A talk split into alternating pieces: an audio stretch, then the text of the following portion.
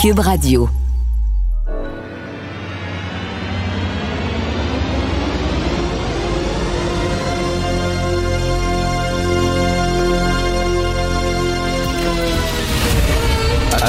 Attention, cette émission est laissée à la discrétion de l'auditeur. Les propos et les opinions peuvent choquer. Peuvent choquer. Oreilles sensibles s'abstenir. Richard Martineau. Martino. Un animateur pas comme les autres. Richard Martineau. Cube Radio.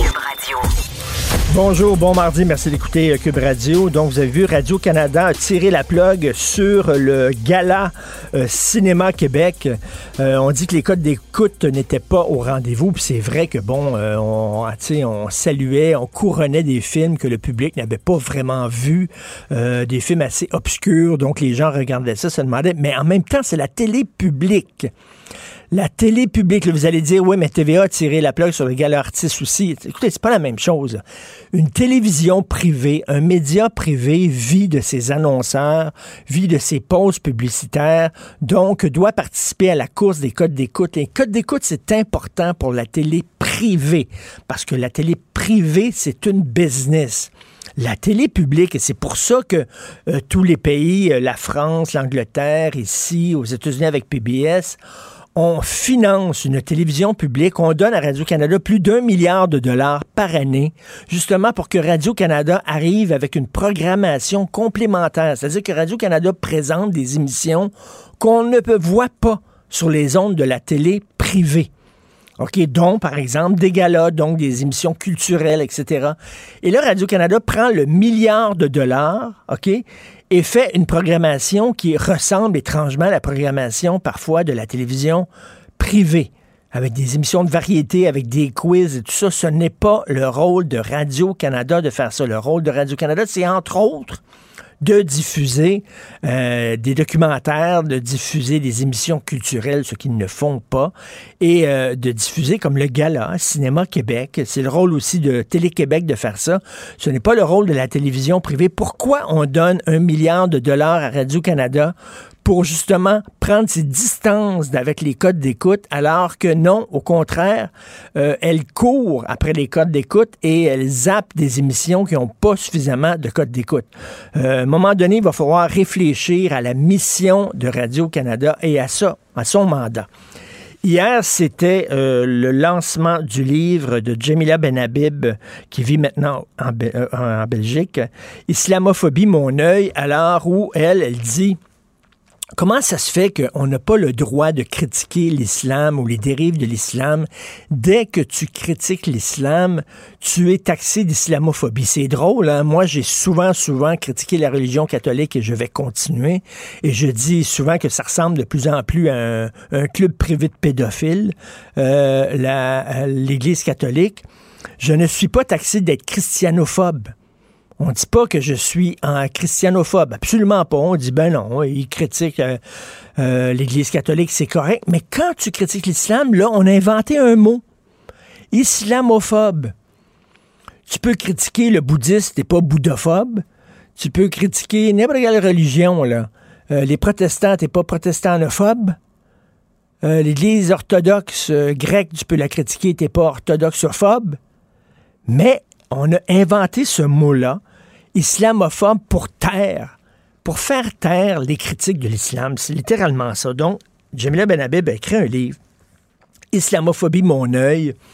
Euh, d'ailleurs, c'est assez ironique parce que justement, Salman Rushdie a perdu un œil suite à une attaque euh, islamique contre lui.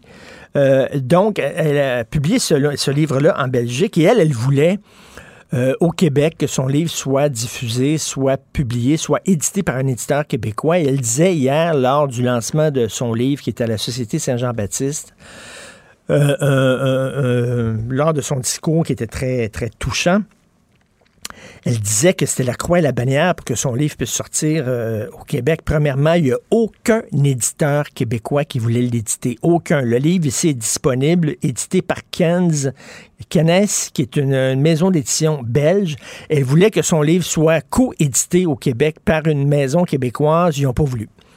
Il y a un éditeur qui a dit Oh, l'islamophobie, les attaques d'islamophobie. Euh, non, ça n'a pas lieu au Québec. Il n'y a personne qui se fait traiter d'islamophobe. Non, il n'y a personne qui se fait traiter d'islamophobe. Voulez-vous rire de moi? Dès qu'on critique l'islam, on se fait traiter d'islamophobe. Voyons donc. Non, non, non, il n'y a pas de problème. C'est parce qu'ils ont eu peur, ils ont eu la chaîne, islamophobie. on, va se faire taxer de racisme, il va y avoir des manifestations. Ouh. Alors, tous frileux. et là, il y, a des il y a des librairies parce qu'elle a dit, bon, ben, je vais prendre mon livre de Belgique, puis on va l'envoyer dans les librairies. Mais là, il y a des librairies, on dit, nous autres, oh non, on veut pas ce livre-là, on voudra pas le vendre. Des librairies au Québec. Christy, moi, je pourrais publier un livre, le titre, ce serait L'Église catholique, tous des pédophiles. Ce livre-là, il n'y aurait aucun problème. Je trouverais un éditeur, il serait dans toute librairie du Québec, il n'y a aucun problème. Je serais au Salon du livre, je signerais des livres, il n'y aurait pas de problème. Mais là, c'est contre l'islam? Ah, là, les librairies ont dit, oh, non, non, non, non, non. Nous autres, on ne veut pas avoir ce livre-là. On a Mein Kampf, par exemple, d'Adolf Hitler, qui est un document historique important. Vous pouvez le, vous pouvez le prendre, oui. On a les livres du Marquis de Sade, on a American Psycho de Bret Easton Ellis, l'histoire d'un gars qui euh, découpe des femmes en morceaux et qui se fait faire des blowjobs par euh, la tête décapitée d'une femme. Ça, il n'y a pas de problème, on a ça.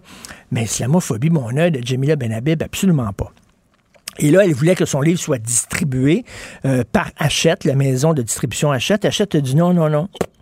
On ne veut pas distribuer ce livre-là. Après ça, on me dira qu'il n'y a pas de censure. Qu'il n'y a pas de censure. C'est un livre, je le rappelle, Islamophobie, mon œil, qui est en, nomination, qui est en candidature pour le livre du le prix du meilleur livre politique en Belgique. Euh, Jamila, elle été invitée sur toutes les émissions de débat et d'information en France et en Europe, mais ici, on voulait pas distribuer son livre, on voulait pas l'éditer, on voulait pas le vendre. Alors, tu sais, quand elle a dit au monde à l'envers, j'ai quitté le Québec parce que je ne voulais pas mourir culturellement, je voulais pas mourir intellectuellement, elle a peut-être un peu raison. Martino. Le parrain de l'actualité.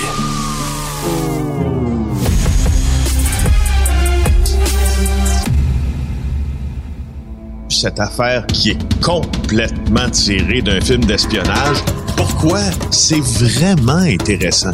On peut pas dire l'inverse. Donc, la drogue, c'est non. Un journaliste d'enquête, pas comme les autres. Félix Séguin. Alors, Félix, tu veux me parler d'un expert du flip qui a des drôles de méthodes. Ouais, qui, qui a des méthodes à nous faire flipper, mon Richard. Écoute, ça me fait... Euh, ah, ah, mon Dieu, hein, quel jeu de mots. Suis-je habile, n'est-ce pas? Euh, écoute, écoute. Donc, euh, Jean-François Cloutier, le, bureau d'enquête aujourd'hui euh, fournit beaucoup de textes dans le Journal de Montréal. tu vas voir ça. Jean-François Cloutier parle de David Powell. C'est, c'est, il se décrit, et c'est pour ça que je t'en parle, parce que c'est quelqu'un qui s'auto-décrit comme un expert. C'est un expert du flip sur le site du Club des investisseurs immobiliers du Québec, où il est aussi, se décrit-il lui-même, un coach. Euh, il dit, et je cite, j'accompagne les investisseurs dans leurs projets pour leur donner les meilleurs conseils. Euh, il disait ça dans une entrevue qui a été réalisée euh, dans une destination tropicale à la fameuse semaine des millionnaires. Fin de la citation. Ça, c'est aussi un autre séminaire, tu vois, là, que les, les, acheteurs, les investisseurs en immobilier, je porte pas de jugement sur eux. Peut-être un peu sur les gens qui font leur propre qui n'ont pas fait maison nette. Alors, Powell, finalement, ben, il est dans le viseur euh, euh, de l'organisme qui réglemente la, profession de courtier immobilier au Québec, l'OACIQ. Écoute, qu'est-ce qu'il a fait? Il a imité, selon l'organisme, la signature d'un ami d'enfance ben à son insu. Ben oui, il, il, euh, il voulait faire l'acquisition d'un terrain pour construire un immeuble à revenus à Boisbriand. Sur l'offre d'achat, il y avait juste le nom de l'ami qui apparaissait, mais c'était Powell qui avait signé. Alors l'ami s'est aperçu de ça, puis il s'est dit c'est pas moi. Euh, fait juste te dire, imiter la signature de quelqu'un, si jamais ça, passe par, ça est passé par la tête des gens ici, même de notre conjointe, hein. Moi, ça m'est arrivé dans le passé, ma conjointe me dit, euh, euh, tu sais, prends ma carte Visa, euh, va, va, quand tu fais des courses, achète-moi ça avec, s'il te plaît, puis tu signeras, tu sais. Ben oui. une fausse signature, il y a une accusation qui peut, ultimement, là, je, fais mais ça, c'est fabrication de faux, OK? c'est criminel. Alors, c'est... Mais, mais là, moi, ça me fait rire, c'est que ces gars-là, lui, a imité euh, la signature d'un ami. Il n'a jamais pensé deux minutes que son ami va s'en apercevoir à un moment donné. Il pensait qu'il allait s'en sortir. C'est ça qui me fait euh, rigoler un peu. Donc, euh, il s'est fait pincer le roi du flip. Des millions de doses de vaccins anti-COVID qui sont gaspillées. Oui, Jules Richer, cette fois encore du bureau d'enquête. 32 millions de doses de vaccins pour la COVID-19 gaspillées sur le point de l'être euh, dans tout le pays. Ça représente euh, une valeur de 680 millions de dollars. C'est une compilation qui a été effectuée par nous-mêmes au bureau d'enquête. Ce sont des doses expirées, qui n'ont pas été utilisées à temps. Euh, tu vois, le fédéral, c'est à peu près là 22 millions de doses. Aux provinces, là, c'est dans les provinces plutôt 5 millions de doses, dont 1 million pour le Québec. On parle de qui n'ont pas été utilisées, donc périmées. Euh, Écoute, on se fait l'avocat du diable. C'est certain qu'on n'avait jamais vu ça, on n'avait jamais vécu ça, une pandémie comme ça. C'est certain combien, euh, tu sais, on, on, commande combien exactement de doses, euh, c'est pas clair, donc ils en ont commandé trop.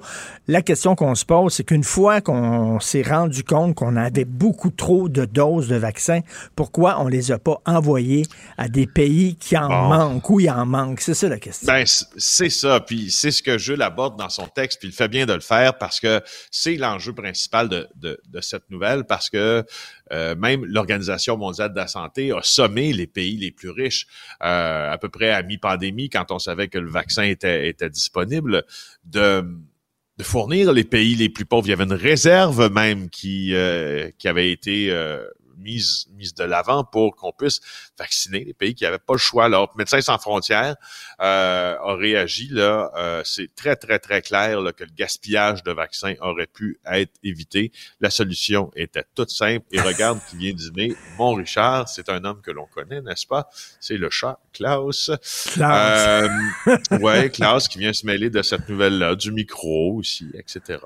Et là là. Alors, c'est ça, c'était ça la solution. C'était euh, le fameux euh, euh, vaccin appelé COVAX. Là, c'est un ben mécanisme échange d'international.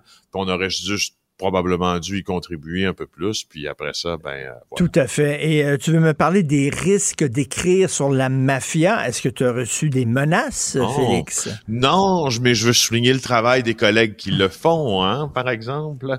franchement, ce matin, on a un spectateur assidu, je pense qu'il en prend une très, vraiment une très belle habitude. Hein? Euh, euh alors, tu sais, la mafia, euh, Richard, oui, écrire là-dessus, c'est un peu complexe. Ça vient avec un certain niveau d'engagement.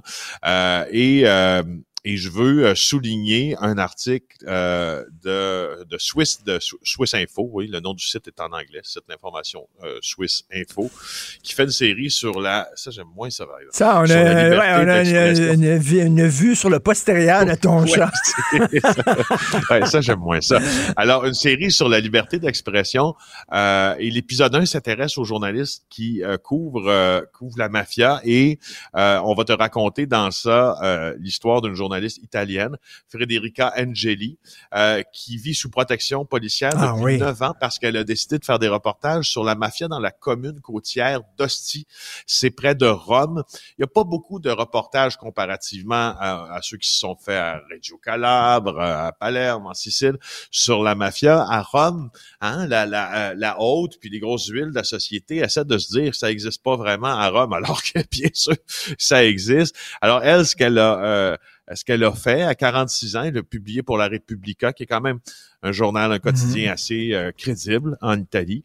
Euh, et cette enquête-là nous montrait, au fond, qu'il y avait un énorme stratagème dirigé par un gang criminel euh, de la famille Spada qui exigeait de l'argent de protection des commerçants, puis faisait régner la peur le long de, toute la côte romaine, en fait. Là, quand quand tu atterris là, à Fumucino, c'est pas loin de la côte.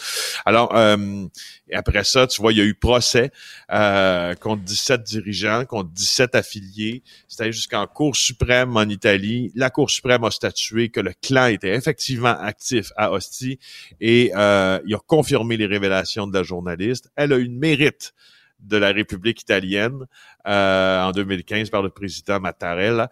Et là, maintenant, ben, tu vois, elle doit vivre sous protection ben, policière. Elle est extrêmement, extrêmement courageuse. On connaît bien sûr Roberto Saviano, euh, le gars ah qui avait écrit Gomorrah il y a plusieurs années de ça. Ça fait quoi? Ça fait à peu près 15 ans, le livre Gomorrah, quelque chose comme ça.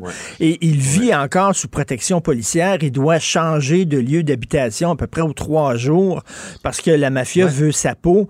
Euh, d'ailleurs, en passant, une petite parenthèse, il y a une BD, une bande dessinée sur la vie de Roberto Saviano qui est disponible, ah qui est absolument magnifique totalement passionnante. Mais écoute, ces gens-là sont. Puis on le sait, le juge Falcon, ils l'ont fait sauter à dynamite, ce juge-là. Euh, oui, Falcone et Borsellino, là, ben les deux ont été assassinés, les deux instigateurs du procès, euh, du maxi-procès contre la mafia au début des années 80. Mais ça, ça justement, de, en, lisant euh, ce portrait, puis vous pouvez l'écouter parce qu'au fond, c'est un, ce sont des entrevues là, avec ces journalistes-là qui durent assez longtemps. Je peux poster le lien sur euh, le site de Cube Radio parce que c'est pertinent.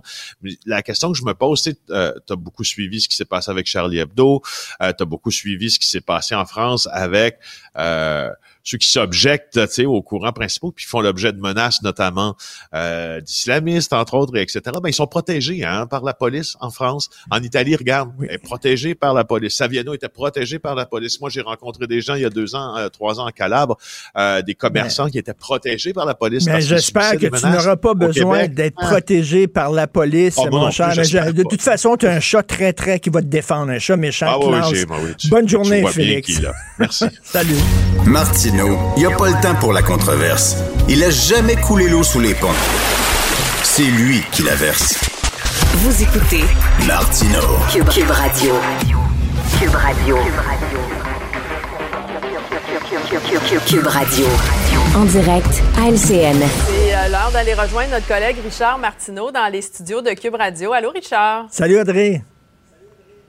Écoute, tu veux nous parler ce matin là, des vidéos, des entrevues, des portfolios, euh, tout ça là, qui euh, semble remplacer tranquillement pas vite les examens d'entrée dans bon nombre d'écoles privées qui adaptent leur processus de sélection depuis la pandémie. Non, non, mais Toi, tu dis là, avec un nouveau ministre de l'Éducation, on va devoir euh, ramener dans l'actualité finalement la question du financement des écoles privées. Ben oui, ben alors là, c'est la folie furieuse. Hein, là, les, les, gens qui doivent... Moi, je, mon fils va à l'école privée. Il a fallu qu'on se lève à 4 heures mhm. du matin, euh, faire la queue pour essayer de, bon, de, de, de le faire l'inscrire, puis euh, l'examen, etc. Là, c'est la folie furieuse. Tu te souviens, il y a quelques mois de ça, euh, il y avait mhm. même un texte, Audrey, c'était à la maternelle, une petite fille de 4 ans qui devait passer un test de sélection. Son frère l'avait passé elle, elle l'avait coulé à ans.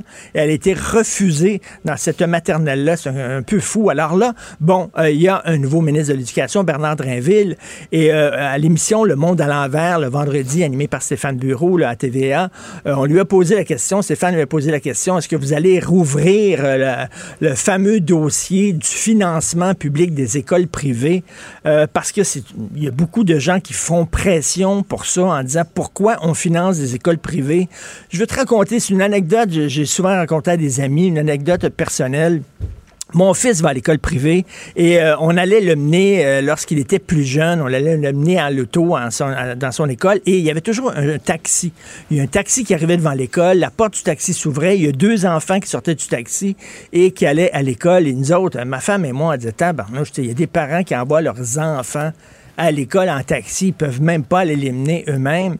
On a appris par après que c'était le chauffeur de taxi c'est le chauffeur de taxi qui était le père de ses enfants et avant d'aller ah. travailler, il allait mener ses enfants à l'école. On lui a parlé puis il a dit Moi, s'il n'y avait pas de financement de l'État, Audrey, je ne pourrais pas envoyer mes enfants à l'école privée. C'est un choix que j'ai fait. Euh, j'ai fait un sacrifice. Je fais pas de voyage pendant l'année. Euh, j'ai pas deux autos, j'en ai seulement qu'une. Moi, c'est important l'éducation de mes enfants. Donc, je me suis sacrifié et heureusement qu'il y a un financement. Tu sais, s'il n'y a pas de financement pour l'école privée, c'est-à-dire que là, on va avoir vraiment système à deux vitesses. C'est seulement que les riches les gens riches qui vont pouvoir envoyer leurs enfants à l'école privée, les gens de la classe moyenne ne pourront pas. Donc, il va falloir aussi, tu sais, c'est pas si clair que ça, c'est pas tout noir, tout blanc. Euh, mais bref, euh, assurez-vous que certainement, ça va revenir encore à ce qu'il faut arrêter mm. le financement des écoles privées. Euh, au monde à l'envers, Bernard Dréville a dit, il est hors de question qu'on arrête le financement des écoles privées par le gouvernement, mais j'imagine que ça va brasser encore dans la cabane. C'est un sujet qui revient de façon récurrente au Québec. Tu vas nous parler également, euh, bon, c'est l'Halloween bientôt. Il y a la fermeture du pont-tunnel, mais il y a aussi l'Halloween, le, 31 octobre prochain. Et là, ben, il y a toutes sortes de costumes souvent euh, qui sont euh, plus ou moins acceptés ou qui sont euh, controversés. Là, il y a l'Ordre des infirmières qui lance une campagne contre les costumes d'infirmières sexy. je suis super contente de parler de ça parce qu'enfin, on, on va parler des vraies affaires. à chaque fois qu'on parle du système de santé, on parle tout le temps de petits détails, c'est-à-dire que les infirmières qui sont épuisées parce qu'elles doivent faire deux chiffres d'affilée ou alors les gens qui attendent dans les corridors pendant plusieurs nuits, la pénurie de main-d'œuvre, on va chercher des travailleurs. c'est des détails. Là, on va parler du vrai problème dans le système de santé. Et je lève mon chapeau à l'Ordre des infirmiers et des infirmières du Québec. Les costumes d'infirmières sexy. Ça, là, ils ont dit, là, ils ont, tu sais, quelle grande euh, dépense d'énergie et d'argent. Ils ont lancé une campagne contre les costumes d'infirmières sexy euh, euh, à l'Halloween parce qu'on dit que ça véhicule des clichés. Et c'est vrai. C'est vrai. Les infirmières sont pas toutes sexy. Je suis déjà allé à l'hôpital, moi, et mon infirmière ressemblait à un coup de poing de pâte à viande. C'est vrai. Elle n'était pas toute sexy. Mais écoute, bon, qu'on vende des, euh, mm. des costumes d'infirmières sexuelles à des enfants, on s'entend que ça n'a pas de maudit bon sens. Il y a une mère de famille qui m'a écrit ce matin. Elle dit Je suis allé chercher un costume, puis il y a, des, il y a des, costumes sexy pour des fillettes. Effectivement. Mais écoute, en adulte consentant, tu n'as plus le droit de porter des sombreros, des kimonos, euh, tu n'as plus le droit de donner des bonbons parce que c'est pas bon. Euh, il faut que tu donnes des choux-fleurs. Là, on n'a pas le droit de s'habiller en infirmière sexy. Et que dire des pompiers sexy? Est-ce qu'on devrait aussi? Les pompiers sexy, les policiers mm. les militaires sexy. Non, non, mais si on est pour l'égalité entre les deux, moi, mon costume, moi, j'ai décidé d'être très neutre. Mon costume d'Halloween, je l'ai ici ce matin. Je suis déguisé en Pierre-Olivier Zappa. C'est bon, hein? C'est excellent. Aujourd'hui, on va parler d'économie. Beaucoup moins controversé. Alors, c'est parfait. Tout le monde aime Pierre-Olivier Zappa. C'est mon déguisement d'Halloween. Non, mais tu sais, est-ce que l'Ordre des infirmiers et des infirmières du Québec, j'imagine qu'il y avait peut-être d'autres euh, sujets un peu plus hmm. prioritaires que celui-là? Oui, j'avoue que bon pour les enfants c'est discutable, mais euh, pour le reste de la population, euh, on peut-tu s'amuser euh, une journée par année s'amuser sans que les curés nous disent t'as pas le droit de faire ci, t'as pas le droit de faire ça? Rien qu'un mm. soir par année, j'en demande pas plus. Merci Richard. Salut, bonne journée. Joignez-vous à la discussion. Appelez ou textez le 187 Cube Radio 1877 827 2346.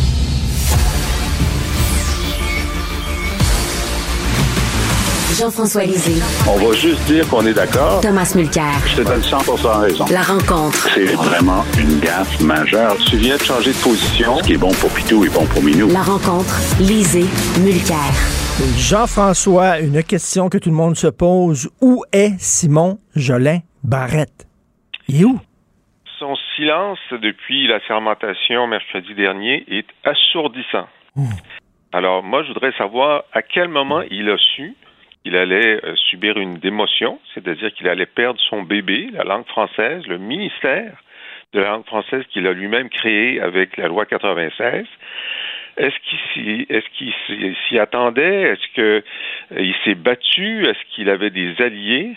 Euh, on a lu dans la presse dimanche que M. Fitzgibbon et M. Girard, au nom de, des milieux d'affaires, ont demandé à ce qu'il ne soit plus responsable du dossier de la langue française.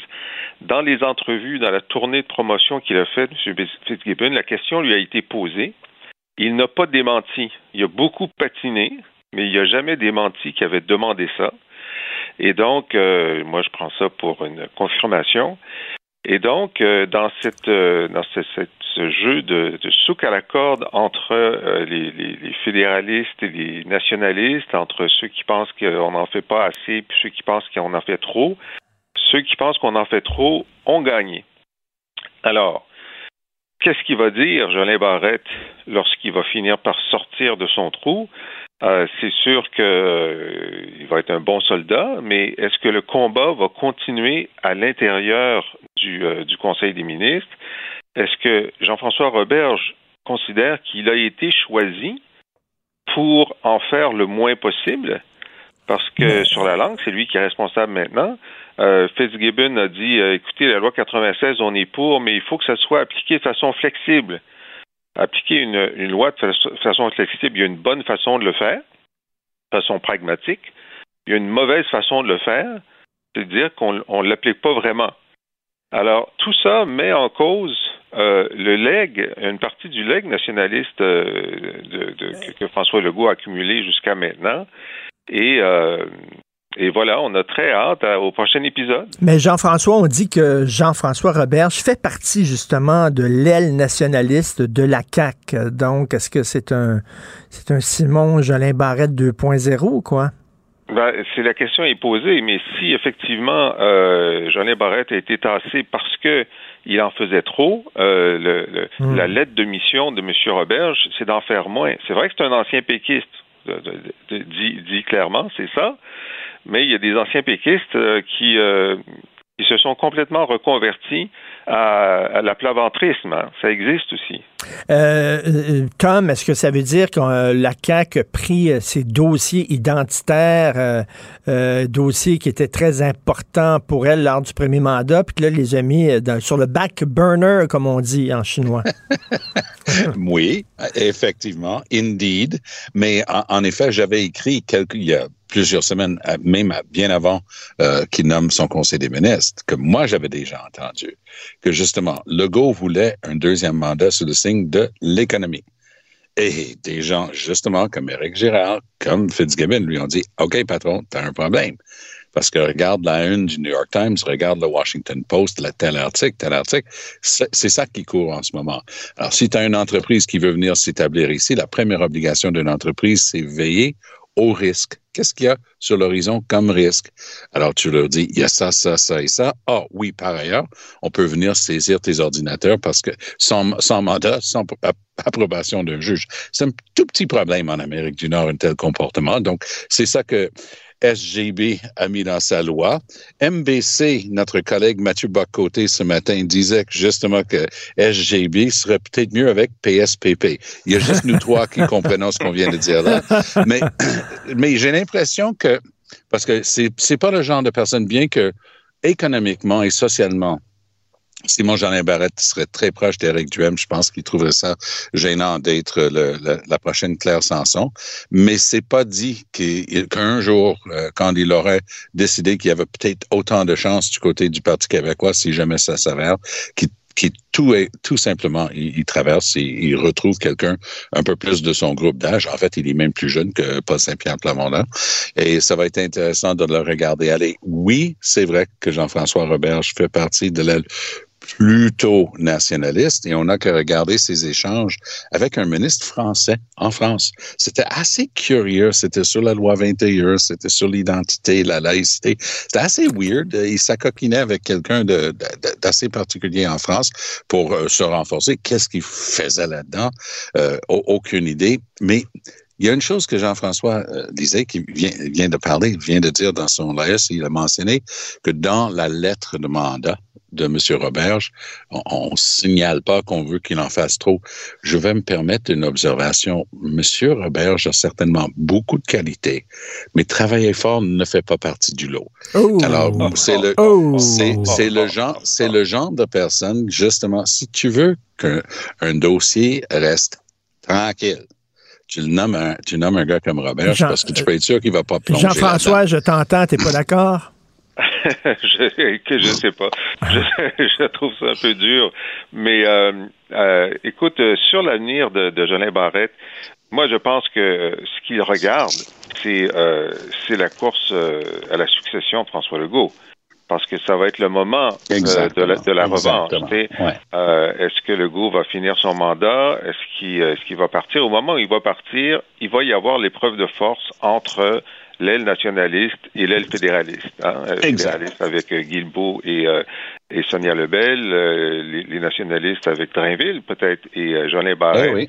Eh Et l'avenir va se décider là. Alors, je pense qu'il n'est pas question pour Jolin Barrette de, de partir ni au PQ ni chez Mais- Duhem. Mais de ronger son frein, de créer ses réseaux, puis euh, d'attendre son heure. Mais Jean-François, on a vu ce que le Fitzgibbon a fait avec Hydro-Québec, c'est-à-dire euh, il a assujetti Hydro-Québec aux objectifs économiques en disant Hydro-Québec maintenant doit répondre là, à, des objectifs économiques. Est-ce que c'est la même chose avec la langue, c'est-à-dire que la langue maintenant elle est assujettie à l'économie avec un grand E? Euh, et euh, maintenant, l'important, c'est euh, de faire venir des, je sais pas, des immigrants qui parlent français pour pouvoir aider l'économie. Tu sais, est-ce que c'est -ce c'est l'économie qui prime maintenant sur les dossiers identitaires, sur l'immigration, sur la langue et tout ça? C'est vraiment l'impression qu'on a. Et puis là, on va voir quels gestes seront posés parce que tu sais il y, a quand même un grand paradoxe dans, dans son discours à la sermentation. M. Legault a dit euh, il faut arrêter le déclin du français, c'est, c'est pas négociable. Bon, alors qu'est-ce que tu vas faire? T'sais, parce que c'est clair que le déclin continue malgré la loi 96. Alors donc, soit c'est, comme disait M. Parizeau, des paroles verbales et il n'y aura aucun impact, euh, soit il va finir par se passer quelque chose. Mais en tout cas, pour l'instant, on est dans l'expectative, puis effectivement, ça commence mal. Euh, pour parler des, gens d'affaires, tu sais, il y avait cette coalition là d'une cinquantaine de, euh, de gens d'affaires qui ont demandé plus de flexibilité justement sur la loi 96 en disant euh, comment eux c'était très très important le français pour eux, mais ça nuisait aux affaires. Puis là, les collègues du journal de Montréal sont allés voir que la moitié de ces gens-là sur leur site internet il y avait juste de l'anglais.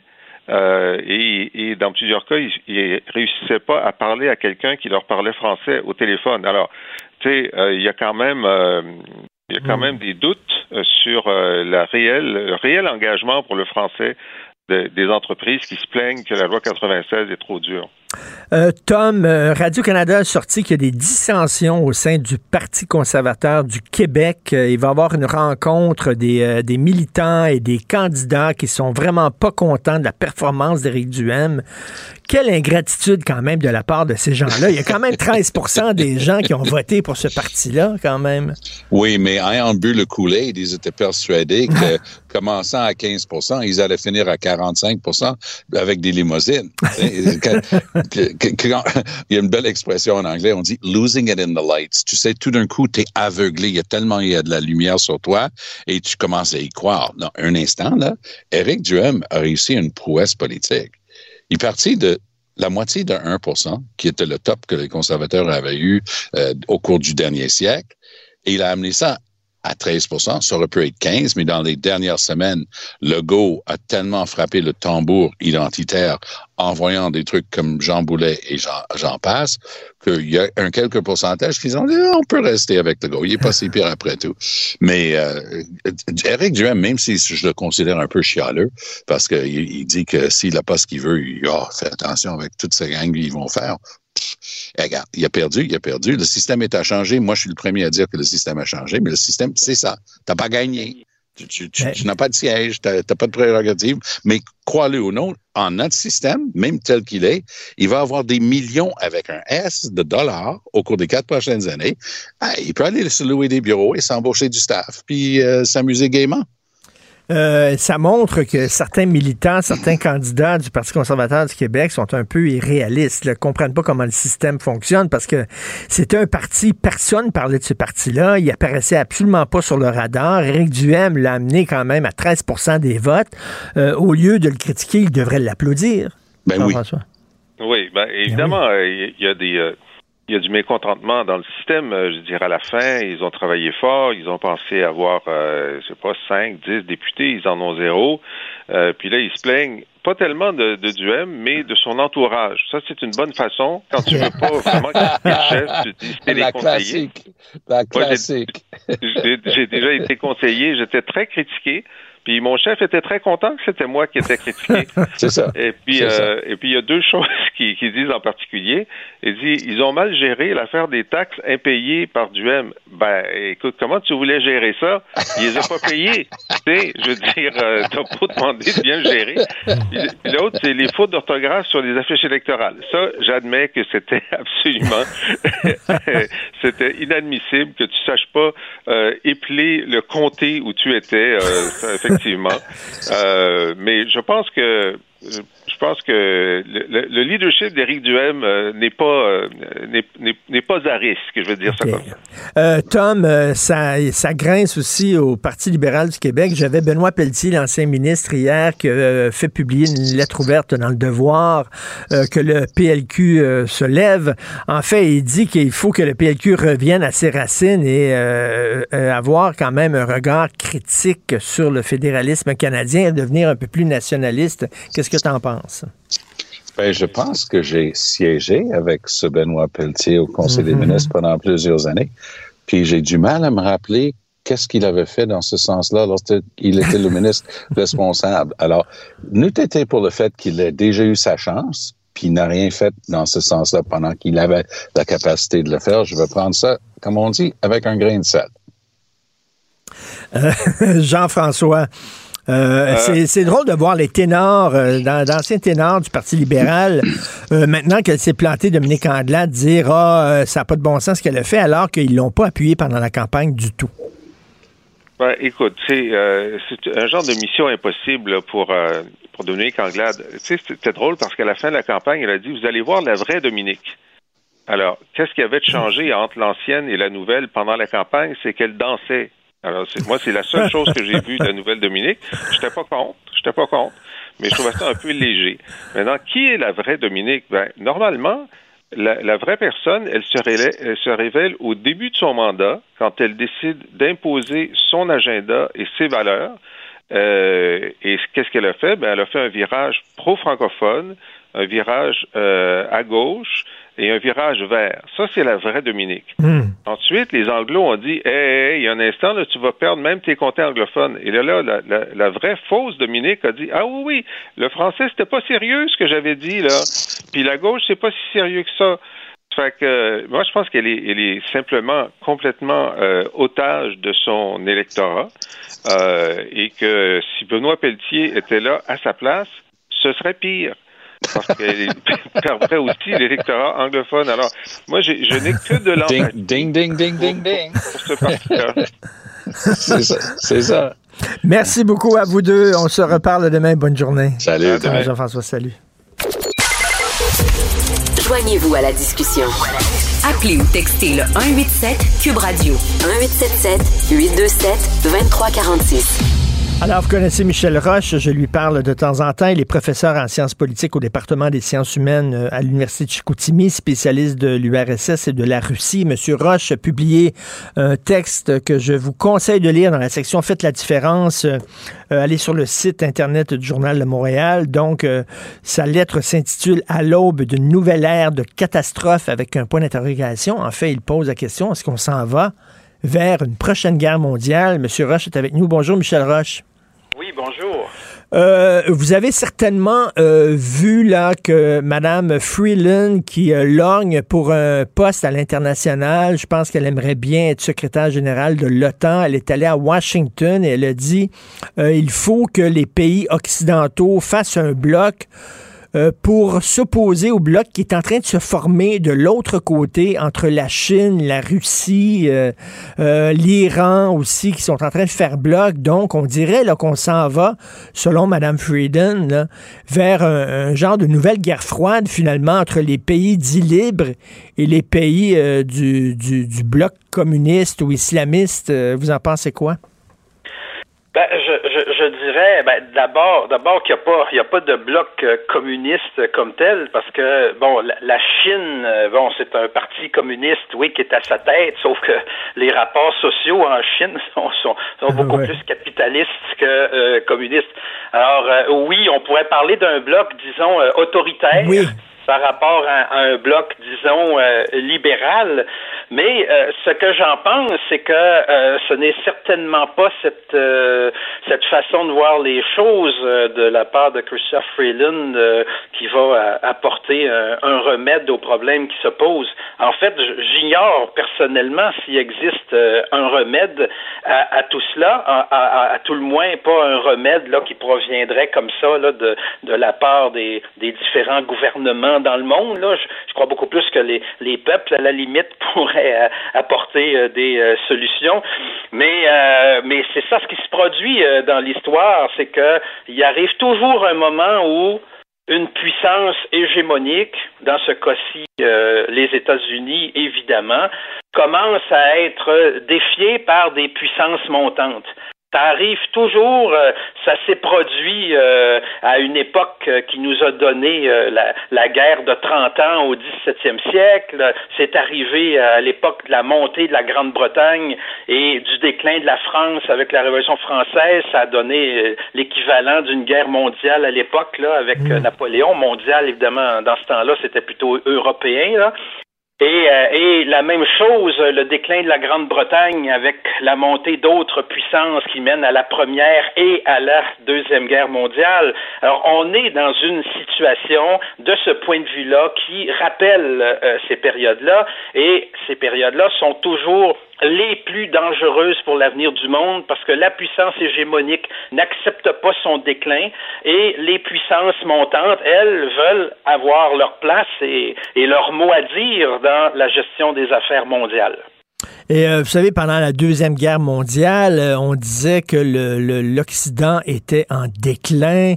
Euh, et c'est pour ça qu'il y, a des, des, régimes qui représentaient l'avenir, la jeunesse, les régimes fascistes en Italie, en Allemagne, la puissance russe qui montait. Est-ce qu'on s'en va vers ça? Pendant que l'Occident se déchire entre l'extrême droite d'un côté, les woke de l'autre, en face, en Iran, en Russie, en Chine, on se pose pas trop de questions. Il n'y a pas énormément de critiques internes.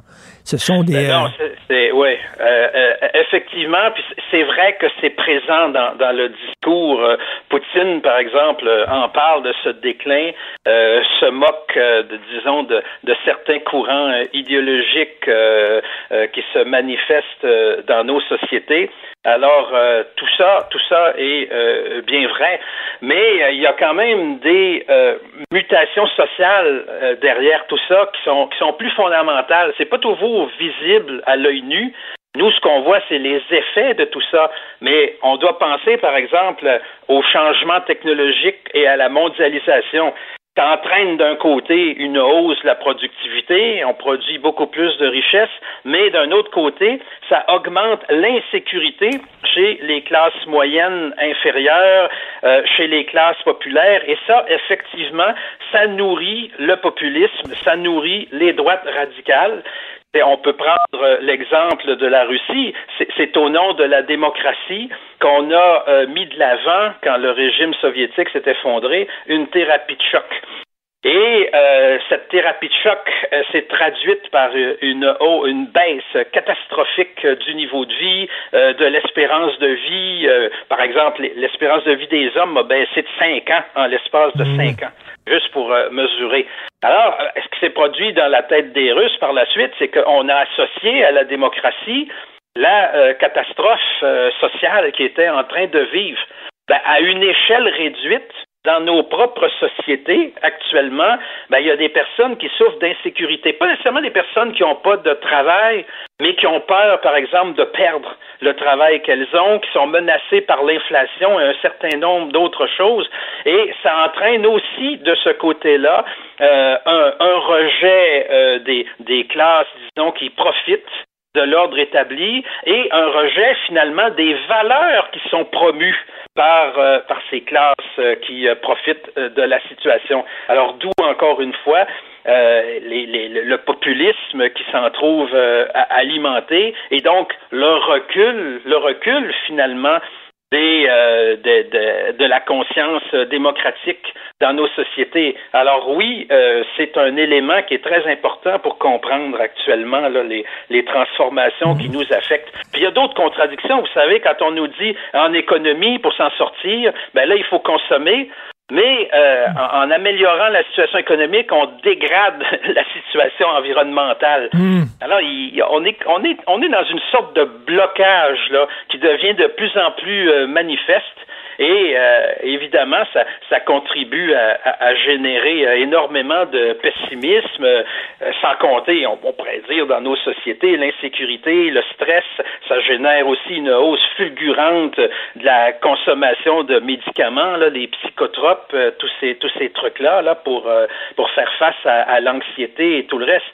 Alors c'est pour ça qu'on on est dans une période que j'estime euh, passablement euh, dangereuse euh, et, et, porteuse de, de transformations là, qui pourraient nous, nous affecter beaucoup. vous savez, dans, dans la forêt, les prédateurs, ils observent de très près leurs et quand ils voient que leur proie est blessée ou fatiguée, en profitent pour sauter dessus. Euh, les États-Unis, qui est le pays qui représente la démocratie, qui représente la liberté, est pris avec toutes sortes de tensions internes. On a vu le 6 janvier 2021, attaque sur le Capitole, euh, les manifs euh, pour MeToo, les manifs pour Black Lives Matter. et, et là, on dirait que les États-Unis sont épuisés, un genou par terre. Est-ce que c'est le moment parfait fait justement pour les prédateurs comme l'Iran, la Russie et la Chine d'attaquer les États-Unis à la jugulaire? Ben, j'en doute un peu parce que, euh, en dépit de cette crise que vivent les États-Unis, ça demeure encore de loin la plus grande puissance de la planète. Vous savez, ils ont plus de 800 bases militaires, puis encore, il y en a qui sont pas comptabilisées parce que c'est secret, mais 800 bases militaires en dehors des États-Unis, ça donne une idée d'un pays qui est capable d'intervenir n'importe où en, l'espace de euh, quelques heures. Donc, personne n'est vraiment à, la hauteur, sans compter aussi que bon, c'est une puissance nucléaire et euh, tout le reste. Mais euh, il, il va de soi que s'il fallait par exemple, que la guerre civile prenne aux États-Unis, le, le, le, monde basculerait, c'est hmm. certain. Hein. J'ai même envie de dire que actuellement, le plus grand danger euh, à moyen ou à long terme euh, euh, qui nous guette, c'est précisément la situation qui est en train d'évoluer rapidement dans, la mauvaise direction aux États-Unis même. Et un, pays qui se trouve en crise euh, peut être, euh, surtout s'il est puissant, peut être porté davantage euh, à commettre des agressions envers d'autres. Alors donc, pour comprendre un peu les rapports avec la, Russie dans tout ça, ben, n'oublions pas qu'au départ, ce sont les États-Unis qui se méfiaient de la remontée de la Russie, qui ont voulu justement profiter de la faiblesse du pays dans les années 1990 pour faire progresser l'OTAN en allant jusque euh, en Ukraine. Et ensuite, ben évidemment, ça, ça s'est retourné puisque euh, c'est la Russie, euh, dans un, geste absolument inacceptable, qui a décidé de contrer cette, cette propension-là en attaquant son pays voisin.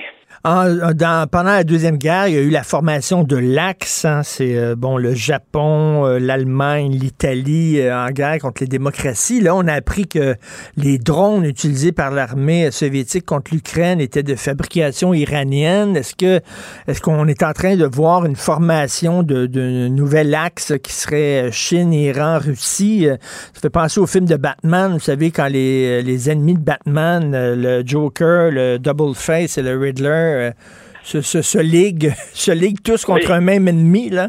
Est-ce que c'est ça? Ben, c'est sûr qu'il y a de ça parce qu'on on, parle de pays, euh, dans le fond, euh, je me souviens plus si c'est Bush qui les euh, qui les appelait euh, comme ça là. Euh, l'expression m'échappe là, mais bon, il y avait les Rug States là. Oui, oui, oui. Là. Donc, donc le fait le fait d'être l'axe en fait, il, il, disait, il disait l'axe du mal, je crois. Oui, ben, oui, il y avait, oui, effectivement, euh, l'axe, l'axe du mal a été une expression aussi là très très euh, populaire. Elle l'est encore. Alors oui, le fait d'être, d'être exclu en quelque sorte de entre guillemets la communauté internationale. J'aime pas le mot communauté euh, pour ça là, parce que c'est, pas tout à fait vrai. Mais mais d'être, exclu, ben, ça, les amène à, à commettre ce genre d'associations étranges.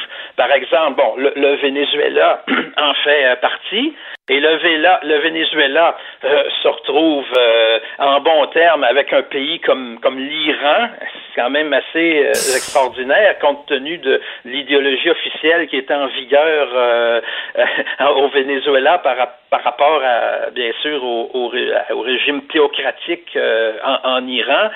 Et, et, donc, ça, oui, ça donne, ça donne lieu à des alliances provisoires, des alliances bizarres. En fin de compte, on, on, va chercher les alliés qu'on peut, hein? Ah et, jusqu'à la Corée du Nord. Hein? que ça va quand même assez loin. quand on sait que Bolsonaro au Brésil, euh, qui a oui éprouve une certaine sympathie euh, pour Poutine, euh, etc., ben voilà, sans, compter aux États-Unis même, les Trumpistes, n'est-ce pas? Mm. on est on est vraiment dans, dans une situation là inusitée actuellement là, en ce qui concerne le système international. Et vous posez la question euh, dans votre texte doit-on craindre une nouvelle guerre mondiale? Heureusement, vous répondez que la plus grande prudence est de mise. Oui, oui, parce que D'abord, quand je parle d'une nouvelle ère de catastrophe, je, parle surtout d'un risque de guerre mondiale et, non pas du fait que cette guerre-là soit devenue euh, euh, inéluctable. Je, ne crois vraiment pas que ce soit inéluctable, mais euh, ce qui m'apparaît plus probable, c'est précisément des, des, rappels de cette ère de catastrophe qui euh, a caractérisé la période de 1914 à, 1945.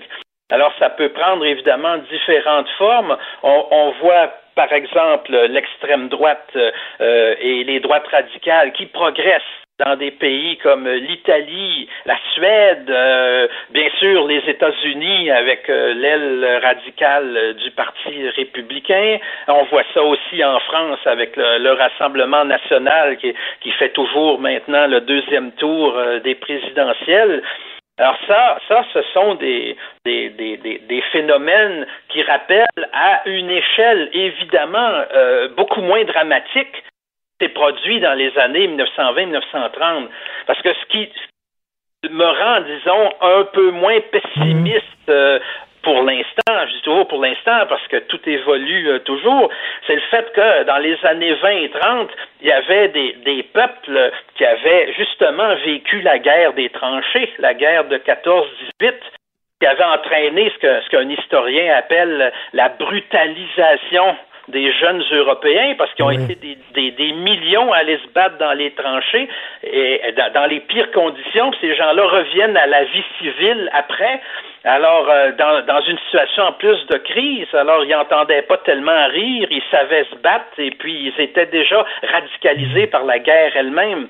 Donc euh, ça, ça, ça, a permis la montée du nazisme euh, et du fascisme euh, en Allemagne et en Italie. Et là, bon, on peut quand même pas dire qu'à l'heure actuelle, nos populations sont radicalisées à ce point. Alors c'est pour ça que je dis qu'il y a des éléments qui nous rappellent cette période période-là à une échelle, euh, bien sûr, euh, moins, moins, dramatique. Et donc, euh, ce n'est pas si inévitable que cela, mais il vaut quand même la peine de se poser la question, d'observer ce qui se passe, parce que dans le cas, il y a quand même des phénomènes nouveaux qui n'existaient pas à l'époque, là, comme la, la, crise climatique. Là, c'est, quand même assez, assez important comme, comme oui, éventualité. Et la crise migratoire aussi, avec tous les problèmes problèmes sociaux que ça peut amener dans certains pays. Mais bref, c'est pas du copier-coller de ce qui s'est passé dans les années 30, euh, heureusement.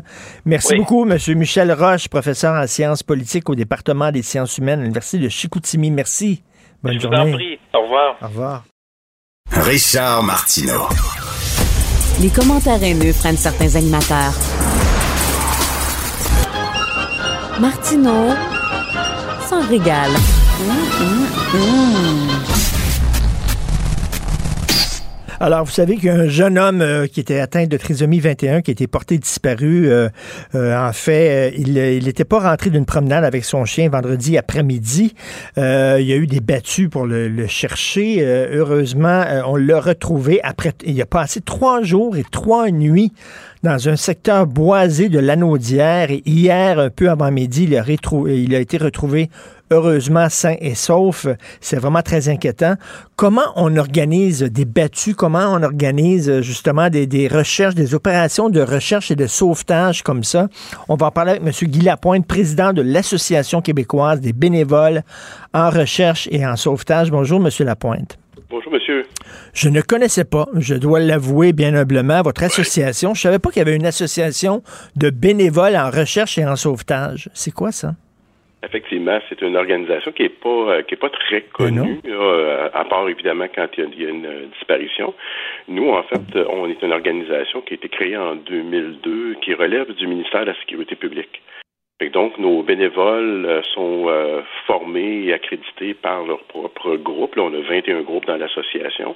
Et lors de disparitions, comme ça, quand les policiers demandent des effectifs supplémentaires, euh, c'est nos membres qui sont déployés là, à travers la province. Là. On a près de 6 ou 650 bénévoles là, sont euh, formés et accrédités par le ministère de la Sécurité publique pour être déployés lors d'opérations comme celle-là. donc effectivement, on est on n'est pas pas connu beaucoup, mais euh, on est très c'est un, service service vraiment essentiel. Ben oui, vraiment essentiel parce que euh, une battue, une opération de recherche, ça s'improvise pas. Rappelez-vous, Monsieur Lapointe, il y a quelques mois, ou sinon quelques années de ça, il y a une personne qui était portée disparue, je crois, dans la région de Québec si euh, je, me, me trompe pas. Et il y a des gens qui avaient comme fait une battue, là, euh, qui s'étaient improvisés justement bénévoles pour faire une opération de, de battue, de recherche. Et les autorités ont dit, ben arrêtez parce que vous nous aidez pas pantoute. Là. Au contraire, vous nous gênez, vous nous, vous nous nuisez. Là. Tout à fait, oui. Effectivement, il y a plusieurs aspects là-dedans, évidemment. Quand on, il y a des interventions de première ligne, par exemple, normalement, les policiers sont rapides à déployer des équipes canines qui sont probablement la, la ressource la plus rapide à condition qu'il n'y ait pas de contamination de secteur. Et ensuite, fait donc le maître chien doit passer vraiment en premier. Fait que si les, gens sont entrés en forêt, par exemple, à ce moment-là, ils vont contaminer le secteur puis ils vont brouiller les pistes pour le chien. Et en même temps aussi, il faut penser que euh, souvent, dans ces situations-là, les familles vont se mobiliser.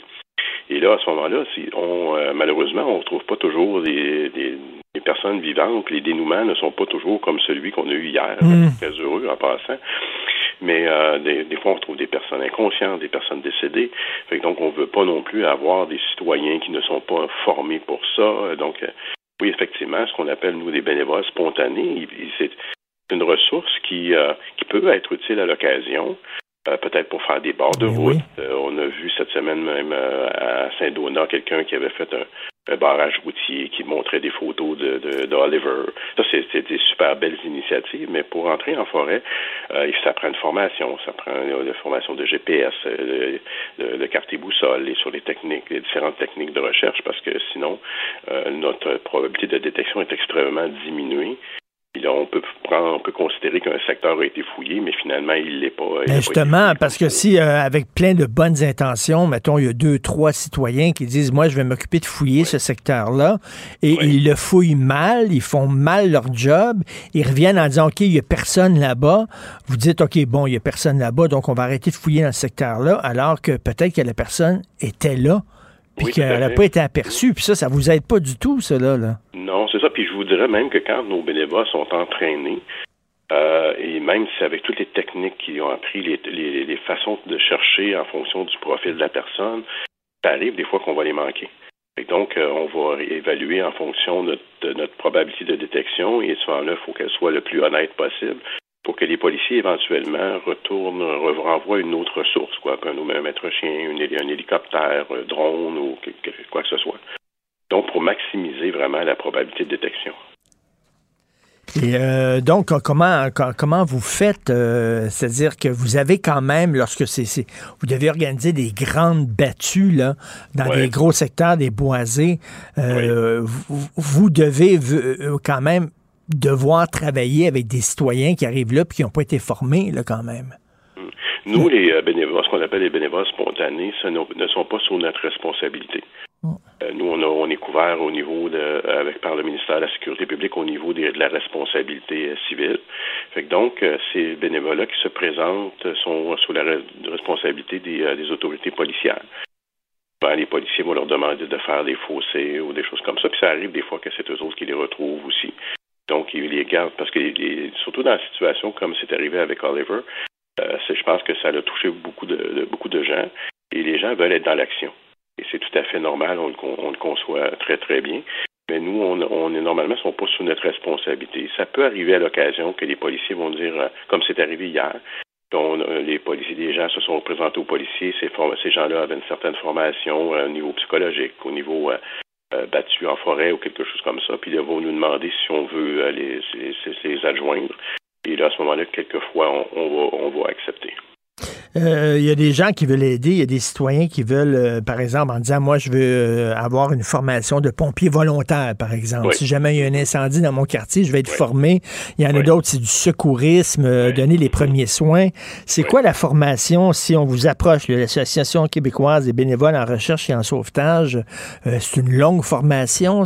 On s'attend à quoi, là? C'est une formation d'environ un an. Donc, oh, euh, sur, toutes les, techniques, là, euh, c'est vraiment demandant. J'ai toujours qualifié ça comme un bénévolat peu ordinaire parce que c'est très exigeant. Mais un an, c'est un an, pardon, à raison de un, rendez-vous par, semaine, c'est ça? Une fois, une fois par semaine. Puis en même temps, il y a beaucoup de, de, de, pratiques aussi.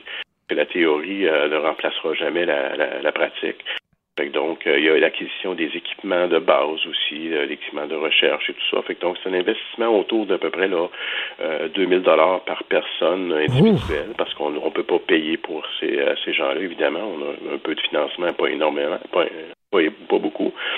Fait donc, c'est ça. Puis c'est là, il faut ça prend de la disponibilité aussi. Donc, il faut qu'il y ait un arrangement au niveau avec les, la, famille. Des fois, on est obligé de quitter une activité familiale parce qu'une opération de recherche, puis ça peut arriver en plein cœur de jour ou de nuit. Là. Et en même temps, c'est aussi avec, euh, ça, prend énormément beaucoup de, collaboration des employeurs aussi pour nous laisser libérer lorsqu'on est, euh, lorsqu'on est déployé, parce que c'est vraiment une expertise là, particulière. Mais il y a combien de membres dans votre association? On est autour de 650 membres actuellement répartis partout dans 10, 10 districts là, à travers la hmm. province là, de, de, la BTB à la, Gaspésie. Ben, écoutez, euh, je lève mon chapeau à ces gens-là. vraiment, c'est des gens qui s'impliquent. Un an de ah formation à raison d'une fois par semaine. C'est pas n'importe qui qui ferait ça. Non, c'est ça. Puis en même temps, ça, nécessite aussi une implication continue. Après l'année de formation, il euh, faut aider les autres, les recrues, parce qu'on a énormément de demandes d'adhésion. Donc, à tous les automnes, surtout, il y a des, des, des, camps de formation qui reprennent partout à travers la province. Et là, les membres qui sont expérimentés vont collaborer aussi à former les autres membres. Mais c'est vraiment une passion pour nous autres. Moi, ça fait personnellement 31 ans que je fais ça de façon bénévole. Et euh, c'est, mettons, si euh, j'ai un proche qui disparaît, là, je suis inquiet, euh, je contacte la police et c'est la police qui vous contacte ou moi, je dois contacter directement l'association québécoise? C'est, les policiers, effectivement. parce que nous, on prend cette année, on a eu peut-être 80, qu'on a reçu, nous autres, à peu près 80 avis de, disparition. Et puis, euh, on était déployés sur, la moitié de ces, appels-là. Donc, les policiers vont faire, premièrement, si la personne a un téléphone cellulaire, il y a une enquête à faire, il y a une triangulation du, euh, téléphone. Et donc, 50% des opérations de recherche se terminent rapidement. Ou est-ce que, par exemple, les policiers vont aller en forêt, ils vont appeler le nom de la personne, la personne est mobile, communicative. Euh, à partir du moment où est-ce que la personne est moins, moins communicative ou que le territoire s'étend, là, à ce moment-là, ils vont nous hmm. déployer. donc, on répond toujours, nous autres, là, aux, euh, aux demandes des autorités policières que ce soit la Sûreté du Québec ou les autorités municipales. Et en, euh, Monsieur Lapointe, euh, on sait qu'il y a des gens là, qui, qui des aventuriers, ils aiment ça, par exemple, se faire euh, par hélicoptère. Là, on les on les dompe, comme on dit, là, dans le plein milieu du bois, puis ils ont deux jours pour s'en sortir. C'est le c'est le profil psychologique des gens qui font partie de votre association, ça? Nos, nos, nos, gens, nous, c'est vraiment plus des, des, des, des, citoyens qui veulent aider, différents âges, mmh. différentes, de, de différentes sources. Euh, c'est pas des c'est pas nécessairement des aventuriers, c'est des gens qui parce que ça prend vraiment là une structure même des gens qui seront qui sont très aventuriers, euh, ils sont pas nécessairement les bienvenus dans notre organisation parce qu'ils ont peut-être un petit peu plus de difficultés à respecter une, une discipline qui est extrêmement exigeante là, pour euh, maximiser nos, nos, nos chances de retrouver une personne. Mais euh, écoutez, en terminant, ce jeune-là, là, qui est atteint de trisomie 21, trois jours et trois nuits, euh, la, preuve qu'il faut pas désespérer, hein, parce que moi, je me dis, un jeune atteint de trisomie, euh, c'est sûr qu'on le retrouvera pas vivant, et finalement, non, on l'a retrouvé vivant, heureusement. Oui, je disais justement ce matin, je pense qu'on va l'engager pour nous donner des cours de survie en forêt. c'est assez incroyable. On est même nous, c'est sûr que euh, on, ne le dit pas. Quand on travaille sur des recherches, on n'en parle pas ben vraiment, mais à un moment donné, on se rend compte que les chances de retrouver la personne vivante euh, vont, vont diminuer.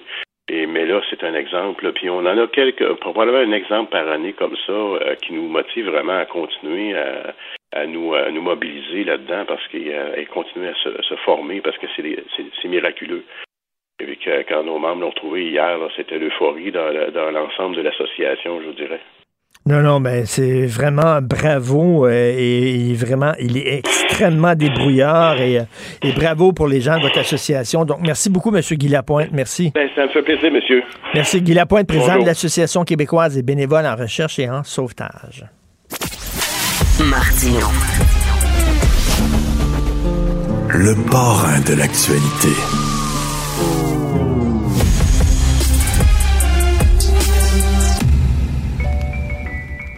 Je te rappellerai que 1,3 milliard, 44 milliards de dollars. C'est beaucoup, beaucoup d'argent. À partir de cet événement-là, il y a eu un point de bascule. Un directeur de la section argent, pas comme les autres. Yves Daou. J'ai besoin d'un ami. L'important, c'est la progression. D'un ami dans la vie. Mais il va falloir s'occuper de la population. À qui l'on peut tout dire. Quels sont les projets souhaitables pour le Québec? À qui l'on peut Yves Daou, est-ce que Fitzgibbon a besoin d'un ami? non, il y, en a, il y en a beaucoup. Et ce que je trouve intéressant ce matin, euh, bon, tu as vu euh, à la suite de l'article de Sylvain euh, Larocque, donc je te rappelle que Québec a investi 50 millions en catimini dans une entreprise qui est proche d'un ami de Pierre Fitzgibbon qui s'appelle Michel Ringuet, qui était le gestionnaire de son de sa fiducie. Là. Et là, il y a une enquête qui est demandée là, par le PQ à la commissaire à l'éthique. Et euh, il dit c'est important que Pierre Fitzgibbon comprenne que la transparence n'est plus optionnelle. Euh, et donc, euh, puis dans ses nouvelles fonctions de super ministre, il va devoir être plus transparent. Et moi, j'ai aimé la déclaration aussi de Vincent Marissal qui dit Je sais que le ministre Fitzgibbon aime bien répéter qu'il connaît tout le monde dans l'écosystème, mais cela ne l'autorise pas à tourner les coins ronds. Donc, euh, je pense que ça, ça, ce débat-là n'est pas terminé. Et Richard, juste en terminant, parce que ça vaut la peine d'aller lire la chronique de Michel Girard, mais Fitzgibbon doit éviter de se mettre les ben pieds dans les plats. Hier, il a dit qu'il euh, n'y avait pas eu d'annonce publique de tout ça en novembre, parce que euh, il s'agissait d'une entreprise privée et que les règles de bonne gouvernance font en sorte qu'il n'y avait pas besoin de le faire. Or, imagine-toi, on a appelé Lemon Pass hier et la compagnie a dit nous n'avons jamais demandé ni au ministre Fitzgibbon, ni au ministère de ni à Investissement Québec de ne pas diffuser l'information. Hmm. Donc, euh, la compagnie elle-même, euh, ça ne l'inquiétait pas du tout de diffuser cette information-là. Alors pourquoi, euh, pourquoi donc c'est Investissement Québec euh, Pourquoi ils ne l'ont pas annoncé publiquement? Pourquoi ils ne l'ont pas fait? Ben, la question se, pose, puis euh, ils répètent que c'est les règles de bonne gouvernance, alors que la compagnie elle-même était prête à, à dire, nous autres, on a jamais demandé que, que cette information-là soit pas divulguée. Donc, euh, bon, on verra ce que la commissaire à l'éthique va, faire avec cette demande-là du Parti québécois. Euh, puis on verra à partir de, de là qu'est-ce qui, qui, va en sortir. Parce que c'est vraiment pas n'importe qui, là, comme tu disais, c'est celui qui s'occupait de, de, des avoirs, finalement, des, des, des, actions de M. Fitzgibbon. Lui, il devient ministre de l'économie. Euh, il dit, ben, c'est pas moi maintenant qui va s'occuper de mes actions, puis mes placements, puis tout ça. Je dois mettre un bras de distance. Donc, c'est la personne qui s'en occupait, qui était actionnaire euh, et qui siégeait au conseil d'administration, qui siège encore là. Écoute, c'est... c'est assez problématique tout arrive en même temps. En novembre 2021, Investissement Québec a acheté pour 26 millions d'actions dans Lemon Pass, qui est la société qui fabrique des, produits d'éclairage. Puis, au même moment, le ministère de l'Économie a acquis 24 millions d'actions de l'entreprise. Donc, au total, puis en plus, cette, ce 24 millions-là a été autorisé par Pierre Fitzgibbon. Fait que, euh, fait 50 millions dans une entreprise qui, euh, qui est, dont euh, évidemment qui était proche de, de, de Pierre Fitzgibbon. Donc, euh, écoute, un dossier à suivre là, pour politiquement pour les, les prochaines semaines. Sophie Brochu, c'est une star. Hein? Elle est très connue au Québec, elle est appréciée, elle emmène large. Il me semble que quand tu es boss d'Hydro-Québec, ça prend, ça prend tout ton temps, ça prend toutes tes énergies, et c'est le cas de le dire, énergie. Euh, elle, euh, elle euh, prend le temps quand même de siéger sur le CA de la Banque de Montréal et là, elle donne des formations à titre de bénévole. C'est correct, elle n'est pas payée pour ça. Heureusement, parce qu'elle a déjà un très bon salaire à Hydro-Québec, mais la question se pose, là, est-ce que vraiment, quand ce genre de poste-là, tu as le temps de donner des formations personnelles à des gens? Puis moi, je pense qu'elle va en avoir de moins en moins de temps avec euh, Pierre Fitzgibbon, ben qui est son nouveau patron. Puis qu'en plus, là, il va avoir un comité interministériel qui va être présidé par François Legault, qui va déterminer là, les projets industriels au Québec énergivores. Là. Il va falloir de faire de l'arbitrage, décider où on va mettre nos énergies, un bon jeu de mots, euh, pour euh, la croissance économique du Québec.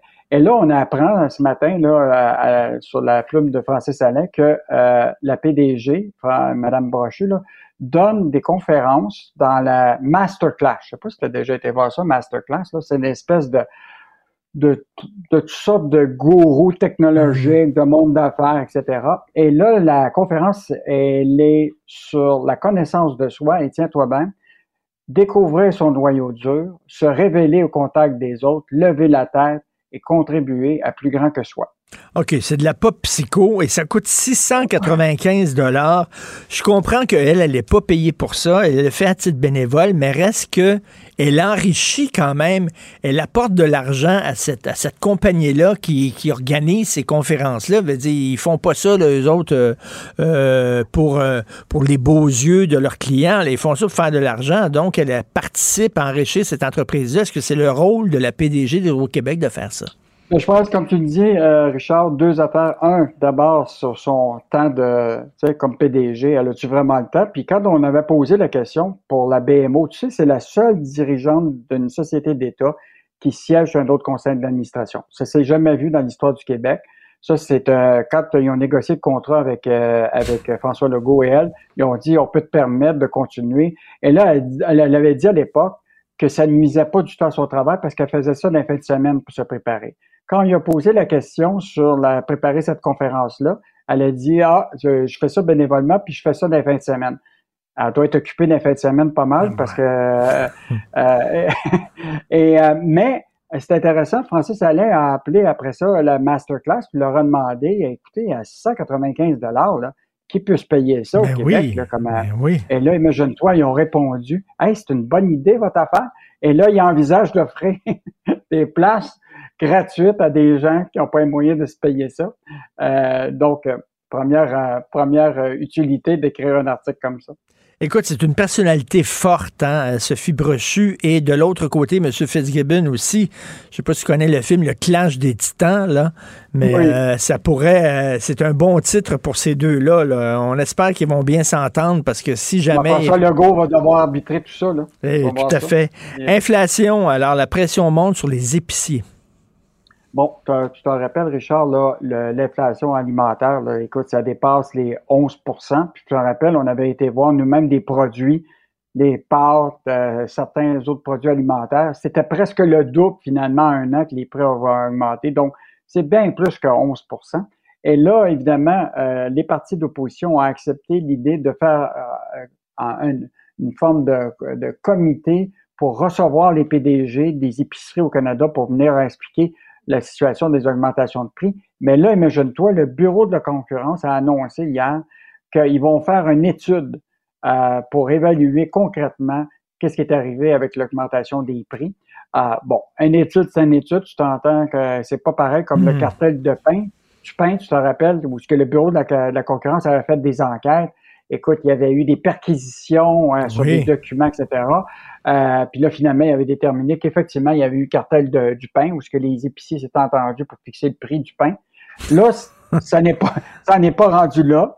Et, euh, et là, imagine-toi, toutes les, les IGA, métro, là, au de ce monde-là, là, ils ont dit, euh, on n'a pas de problème à participer à l'étude, mais là, on veut que vous impliquiez les fournisseurs des, des, euh, des épiciers parce qu'eux autres aussi utilisent l'inflation pour augmenter les prix. Tout Ben ça. oui. Donc, quand ça commence, là, là, tout l'écosystème, tout ça, L'inflation le dollar, là, tout le monde en profite Ouais. pour s'en mettre un petit peu dans les poches, là, à toutes les étapes exactement de l'écosystème. Mais hier, euh, en terminant, euh, Yves, tu me parlais justement de, des cartes de crédit maintenant qui vont permettre de payer euh, certains euh, produits en quatre versements, par exemple, et euh, acheter maintenant, payer plus tard. Emmanuel Grill, dans sa, dans sa chronique aujourd'hui, c'est vraiment à lire. Elle, raconte l'histoire d'une femme, justement, qui gagne 55 000 par année, puis euh, trois cartes de crédit, puis elle, euh, acheter maintenant, payer plus tard, elle en a profité, ben, elle se retrouve justement prise à la gorge, cette femme-là.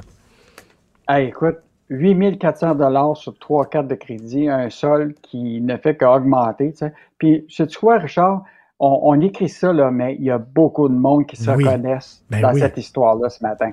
Et c'est pour ça, euh, moi, j'aime que- beaucoup ces chroniques-là où on prend justement un cas particulier et euh, on, on décrit le, le- le cas de la personne parce que tu lis ça, puis des fois, on se reconnaît là-dedans. C'est ça. J'imagine à la table de cuisine, là, puis là, la, Oui. la, la femme ou le mari se retourne de bord.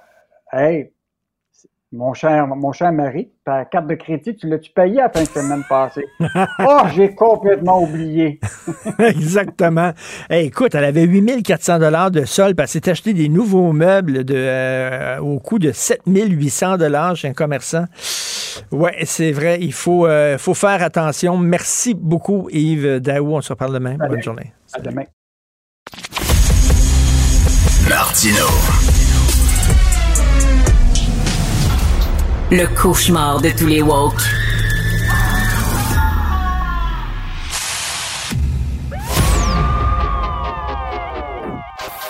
Maxime Delan, Déjà un premier événement violent. journaliste à l'agence QMI. Ça porte tout à fait la signature du crime organisé.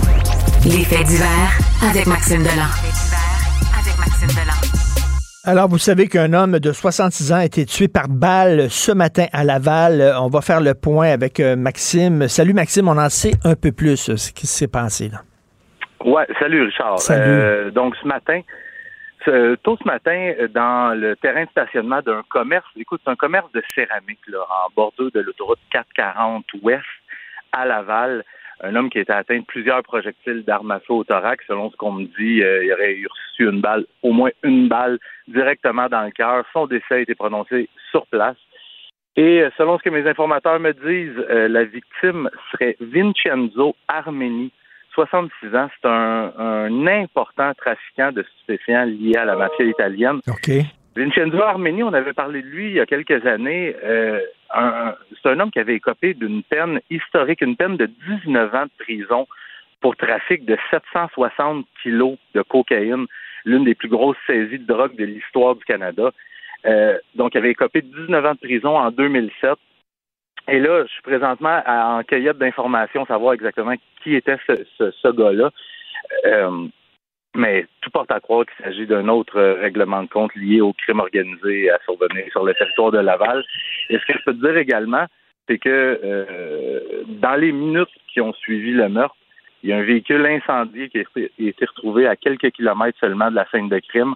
Et encore une fois, c'est la, la manière de faire du crime organisé. hein. OK, mais là, il a été tué quoi dans un stationnement? Est-ce qu'il y avait des Ouais. témoins? Est-ce qu'il y avait des gens ou c'était un endroit qui était plus en retrait là? Écoute, écoute euh, directement en bordure, à partir de l'autoroute, on voit la scène de crime et il a été euh, abattu à proximité d'un véhicule. On peut présumer que c'est son véhicule personnel. Mais qu'est-ce qu'il faisait là, à cette heure-là? Euh, qui sont les suspects présentement? On n'a pas d'arrestation. Évidemment, il va y avoir de nombreuses caméras, vidéos de caméras de surveillance qui vont être visionnées par les enquêteurs. Et l'enquête qui est sur le point d'être transférée à la division du crime organisé de la Sûreté du Québec. Parce que Maxime, il y a des gens qui se disent, bof, ils- ça se tue entre eux autres. On s'en fout un peu. là. La mafia, c'est comme les intellectuels. C'est Woody Allen qui disait ça. La mafia, c'est comme les intellectuels, ça se tue entre eux autres. Euh, sauf que des balles perdues, euh, ça peut, ça peut tuer les innocents aussi. Là? Exactement, puis ça s'est déjà vu. Par contre, euh, je- ce que je pourrais dire, c'est que euh, du moment que le, le, le meurtre a eu lieu ce matin, moi, tout de suite, il y a une source qui m'a appelé qui me dit c'est une job de pro, Max. C'est vraiment une job de professionnel. Et souvent, ce qui arrive avec les, les meurtres euh, commis par des où les où les victimes sont des, des membres du crime organisé, c'est souvent des, des jobs qui sont très bien planifiés.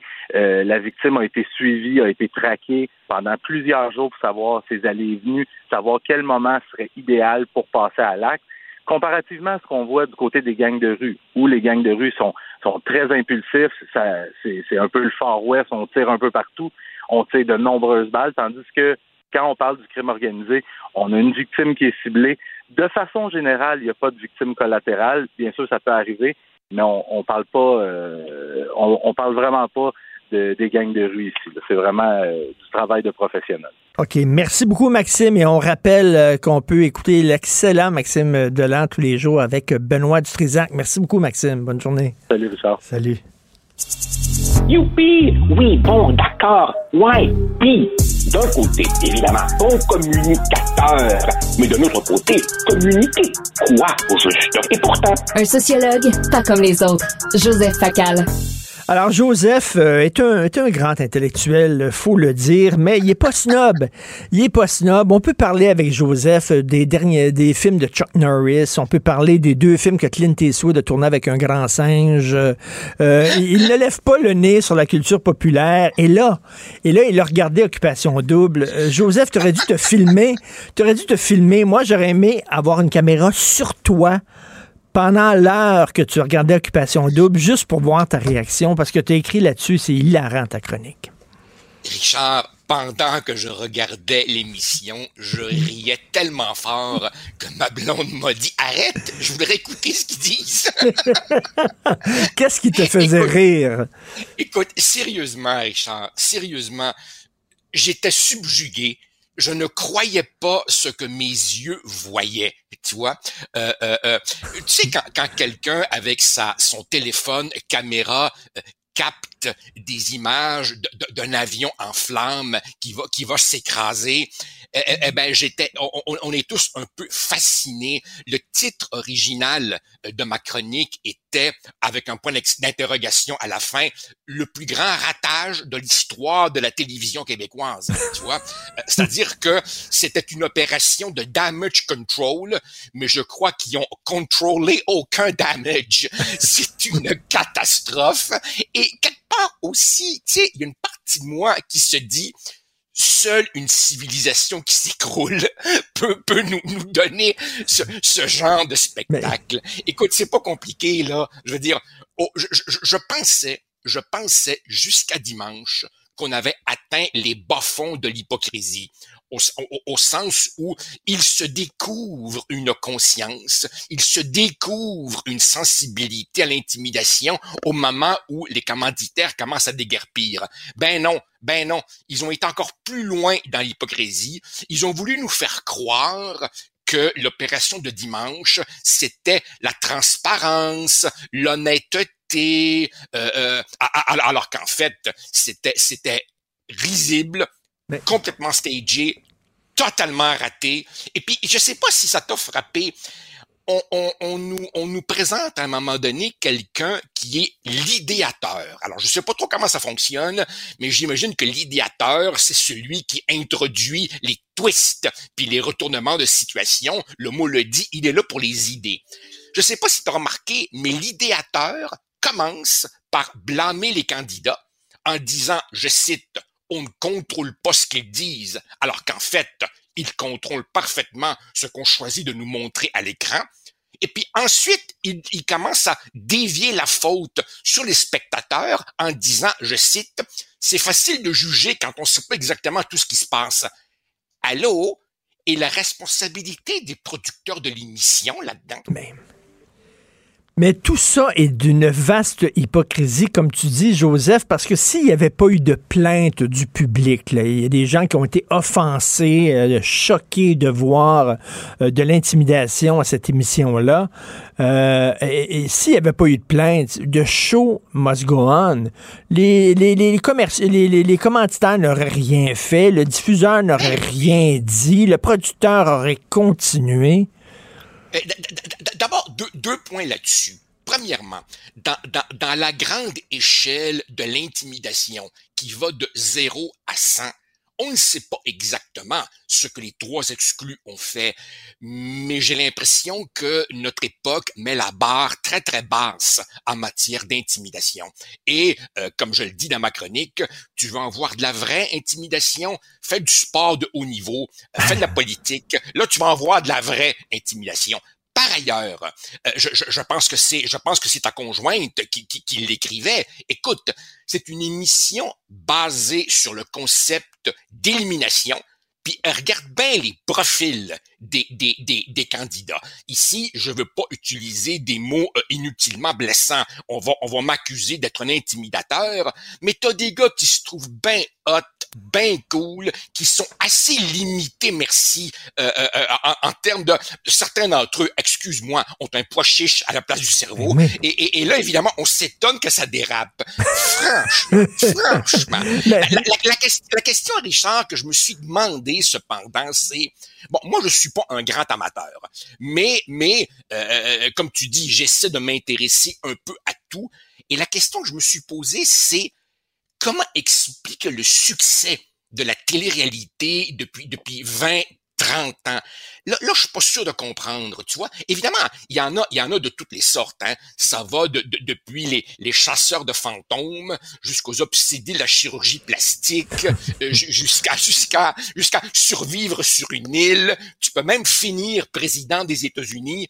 Mais je me demande qu'est-ce qu'il y a de si addictif là-dedans?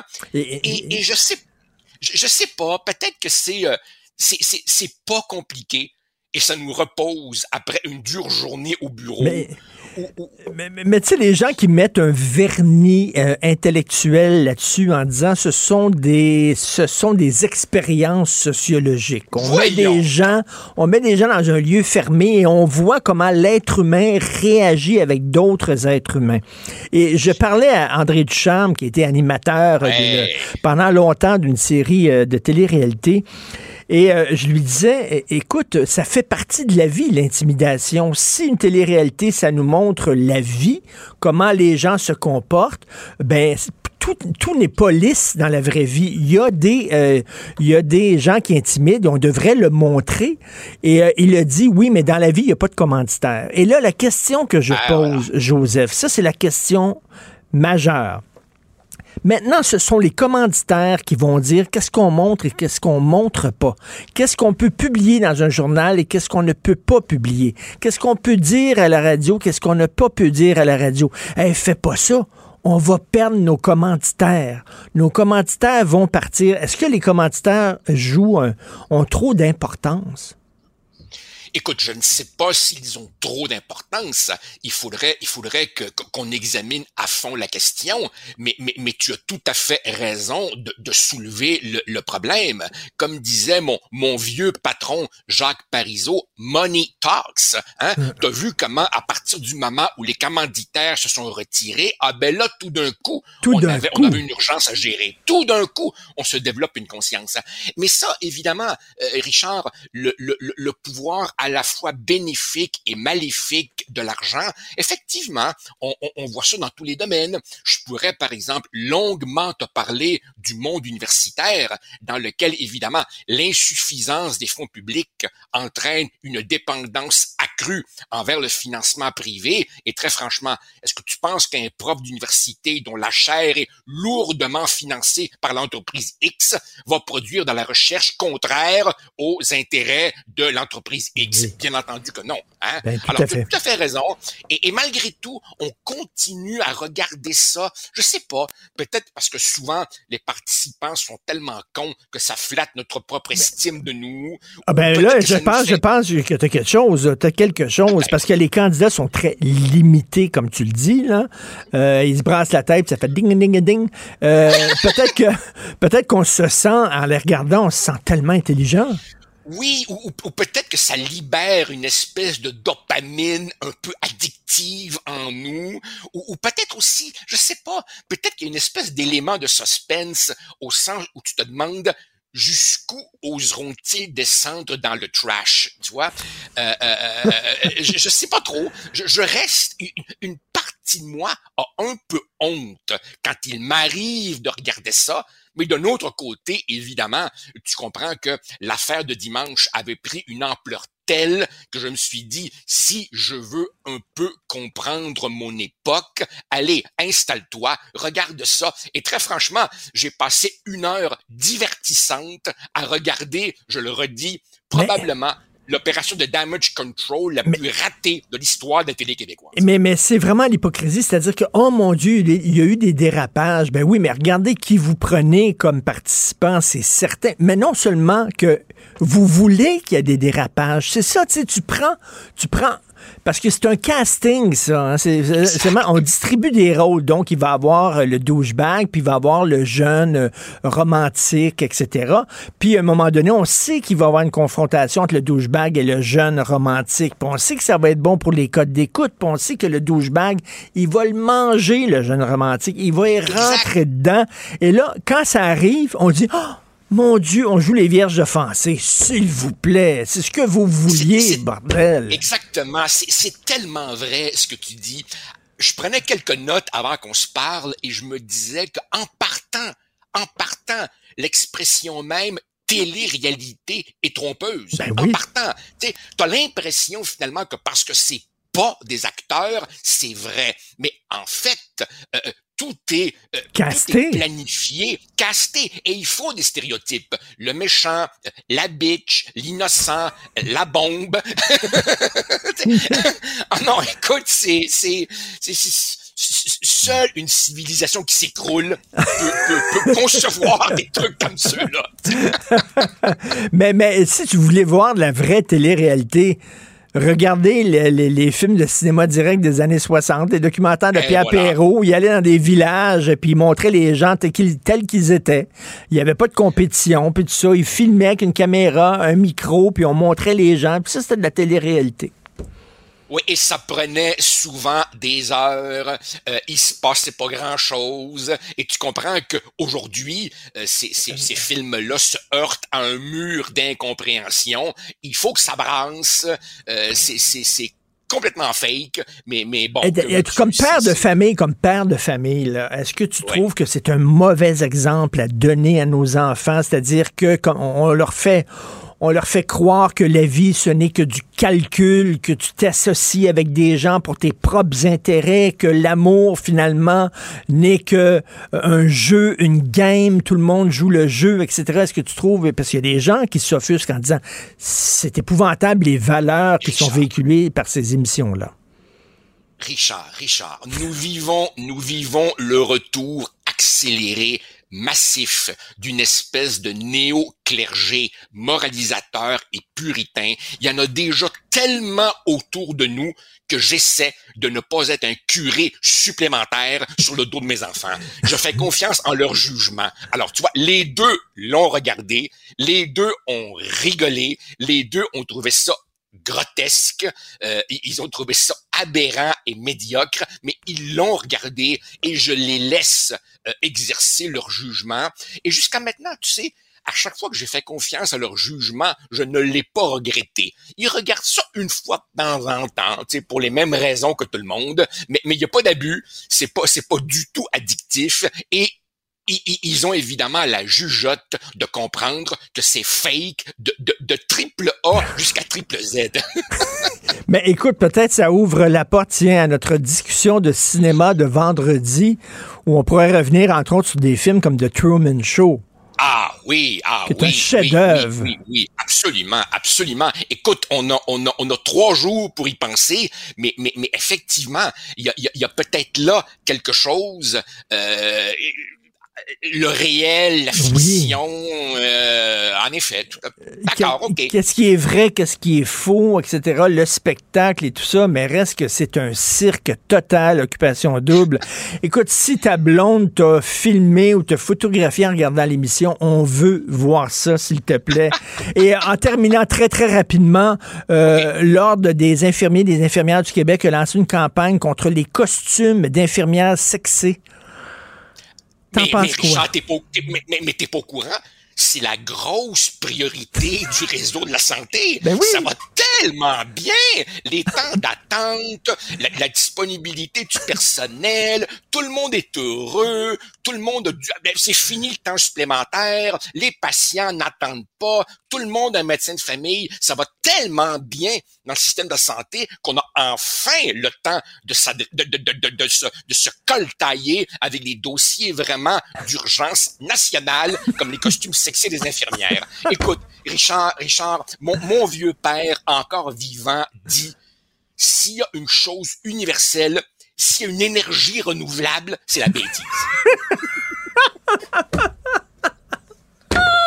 si on, si on pouvait mettre des turbines euh, sur la bêtise, et si on pouvait se servir de ça pour faire bouger les éoliennes. C'est- universel, il y en a partout et c'est éternel. Il y en a toujours eu et il y en aura toujours. Franchement, franchement, l'ordre des infirmières, pourriez-vous vous ressaisir, s'il vous plaît, puis vous occuper de ce qui est vraiment important pour le vrai monde? Mais c'est vrai qu'elles sont pas toutes sexy. Moi, j'ai déjà eu des infirmières, elles avaient des, des bas de compression, des bas beige, là, avec des grosses godasses blanches, là. T'es pas particulièrement sexy, là. C'est vrai. Ah, Merci. Merci, Joseph. Salut, bonne journée. Allez, au plaisir, Bye. bye. Martino. L'opinion populaire. Alors, nous discutons avec Karine Gagnon, chroniqueuse politique au Journal de Montréal, Journal de Québec et directrice adjointe de l'information au Journal de Québec. Salut, Karine.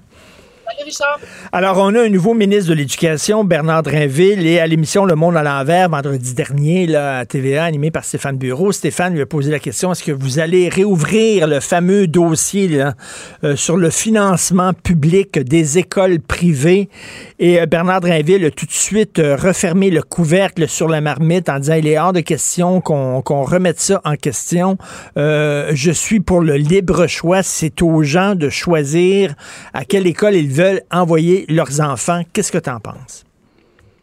Ben moi, vois-tu, ce que je trouve, c'est que j'ai absolument rien contre l'école privée, le fait qu'on la subventionne.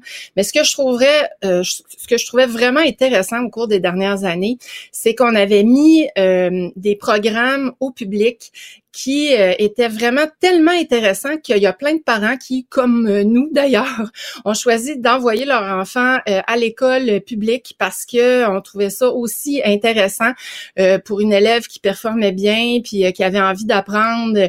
Et puis bon, c'était le, le PEI pour ne pas le nommer, Programme d'éducation internationale. Et ben quand les enfants après arrivent euh, au cégep, là, moi, ce que ce qu'on ce que on a constaté, c'est qu'ils ont vraiment moins de difficultés euh, à apprendre. C'est par rapport à nous quand on arrivait là de, de- des programmes dits généraux là, euh, comme il existe encore aujourd'hui. Puis, vois-tu, Richard, le, le- le problème avec tout ça, c'est que ce que j'entends depuis des mois et sinon des années, c'est qu'on veut finalement jeter le bébé avec l'eau du bain. On dit que ces programmes-là sont injustes pour ceux qui ont des difficultés d'apprentissage et plutôt que de penser à améliorer les programmes généraux qui visiblement sont Ben oui. plus ou moins stimulants, ben on veut casser le modèle puis on dit c'est pas juste, il faut arrêter ça cette école-là à trois vitesses. Mais écoute, s'il y a des programmes là, comme euh, justement euh, des programmes euh, d'éducation internationale ou des programmes de sport-études et tout ça à l'école publique, c'est parce que aussi il y a eu de la compétition avec le privé. Hein, L'école publique a dû se réajuster parce qu'ils voyaient qu'il y a de plus en plus de parents qui envoyaient leurs enfants à l'école privée. Donc, donc c'est bon, c'est un bénéfice ça, qu'il y ait de la compétition entre le privé et le public. Absolument, partout, on le voit hein, dans les, toutes les sphères de la vie, la compétition, c'est toujours positif. Et puis donc, de penser de cesser de subventionner l'école privée, bon, parce que ça favoriserait une certaine classe. Écoute, là, est-ce qu'on doit toujours niveler par le bas? Tu sais, c'est ça qu'on veut faire avec les programmes Ben, particuliers et Karine, si on cesse de financer l'école privée, c'est que ça règle pas le problème. Là, ça va être seulement les gens riches qui vont pouvoir envoyer leurs enfants à l'école privée et les gens de la classe moyenne qui, là, bénéficient de, de, de justement que c'est moins cher parce qu'il y a des subventions, ils pourront plus le faire. là. Non, c'est ça, tu c'est quand même possible quand t'es pas riche actuellement de penser en te serrant la ceinture et en faisant certains sacrifices bien sûr, d'envoyer tes enfants à l'école privée. Mais c'est sûr que si c'est plus subventionné, là, euh, on oublie ça, là. Et puis, euh, donc, c'est ça. Moi, tout ce, ce débat-là, je le trouve, je trouve qu'on le prend pas du bon bord. Exactement. Puis le choix, puis il y a même des parents qui choisissent euh, l'école à la maison. C'est un choix. L'école, ce qu'on devrait faire, là, c'est que toutes les toutes les, façons d'éduquer nos enfants sont possibles. L'important, c'est qu'ils ont les mêmes objectifs, qu'à la toute fin, ils puissent réussir l'examen du ministère. C'est ça. Alors, il y en a qui vont décider, c'est l'école publique, l'école privée, l'école publique avec des programmes spéciaux, l'école à la maison, tout ça. L'important, c'est qu'à la fin, tu réussisses ton examen du ministère, puis vive le choix. Oui, puis tu sais, s'il y a un programme avec, s'il y a un problème avec les programmes généraux, là, ben pourquoi on les améliore pas plutôt que de vouloir tuer tout le reste? Ben Tu sais, oui. pourquoi on réfléchit pas, euh, on- ça doit être amplement étudié là, pourquoi les élèves en difficulté ont plus de difficultés justement à apprendre. Alors, on peut pas l'adapter, ce programme-là, on peut pas faire quelque chose d'intéressant avec qui ferait en sorte que ça serait le fun aussi de de- d'y aller, tu sais, euh, de, de repenser euh, l'école autrement, mais encore une fois, en nivelant pas vers le bas. Ben, c'est ça. Il y a un certain socialisme, on dirait, on voudrait que tout le monde roule en Lada. Plutôt qu'essayer de, tu sais, tout le monde roule en BMW, mettons. là. Oui, exact. Puis tu sais, c'est sûr que c'est pas tous les, les élèves qui vont avoir la même stimulation, la même facilité d'apprentissage. Tu sais, on n'arrivera jamais à ça de toute façon. Maintenant, je comprends, tu sais, qu'il y en a qui sont un peu dans la moyenne, puis là, ben, ils se retrouvent à pas être capables de rentrer dans des programmes particuliers. Là, ils sont déçus. Mais là, on est rendu qu'on parle de, ah, ils font pitié, ils ont de la pression, puis là, Ben moi, oui. je- j'ai un peu de difficulté avec ça parce que dans la vie, en fait, il faut que tu mettes des efforts pour. euh, Puis je dis pas que, que les que Mais- les jeunes en font pas là, mais il faut que tu mettes des efforts pour euh, pour avoir euh, ce que ce que tu veux. Pour Mais d'un- autre, côté, il y a un extrême. Là, il y a quelques mois, souviens-toi, je pense d'ailleurs, c'est au Journal de Québec, c'était une petite fille de 4 ans qui avait pas été euh, qui avait pas été acceptée dans une maternelle parce qu'elle avait pas passé, elle avait pas réussi son test de sélection. Son frère avait réussi son test de sélection, pas elle. Là, tu dis, attends une minute, des tests de sélection pour une maternelle, là, c'est un petit peu trop, là. Ben, c'est trop charrier. Et puis, tu sais, comme on oui. voit ce matin aussi euh, dans le journal, euh, les lettres de recommandation qui sont demandées, puis là, les profs sont à bout en bon français parce qu'ils reçoivent plein de demandes des parents.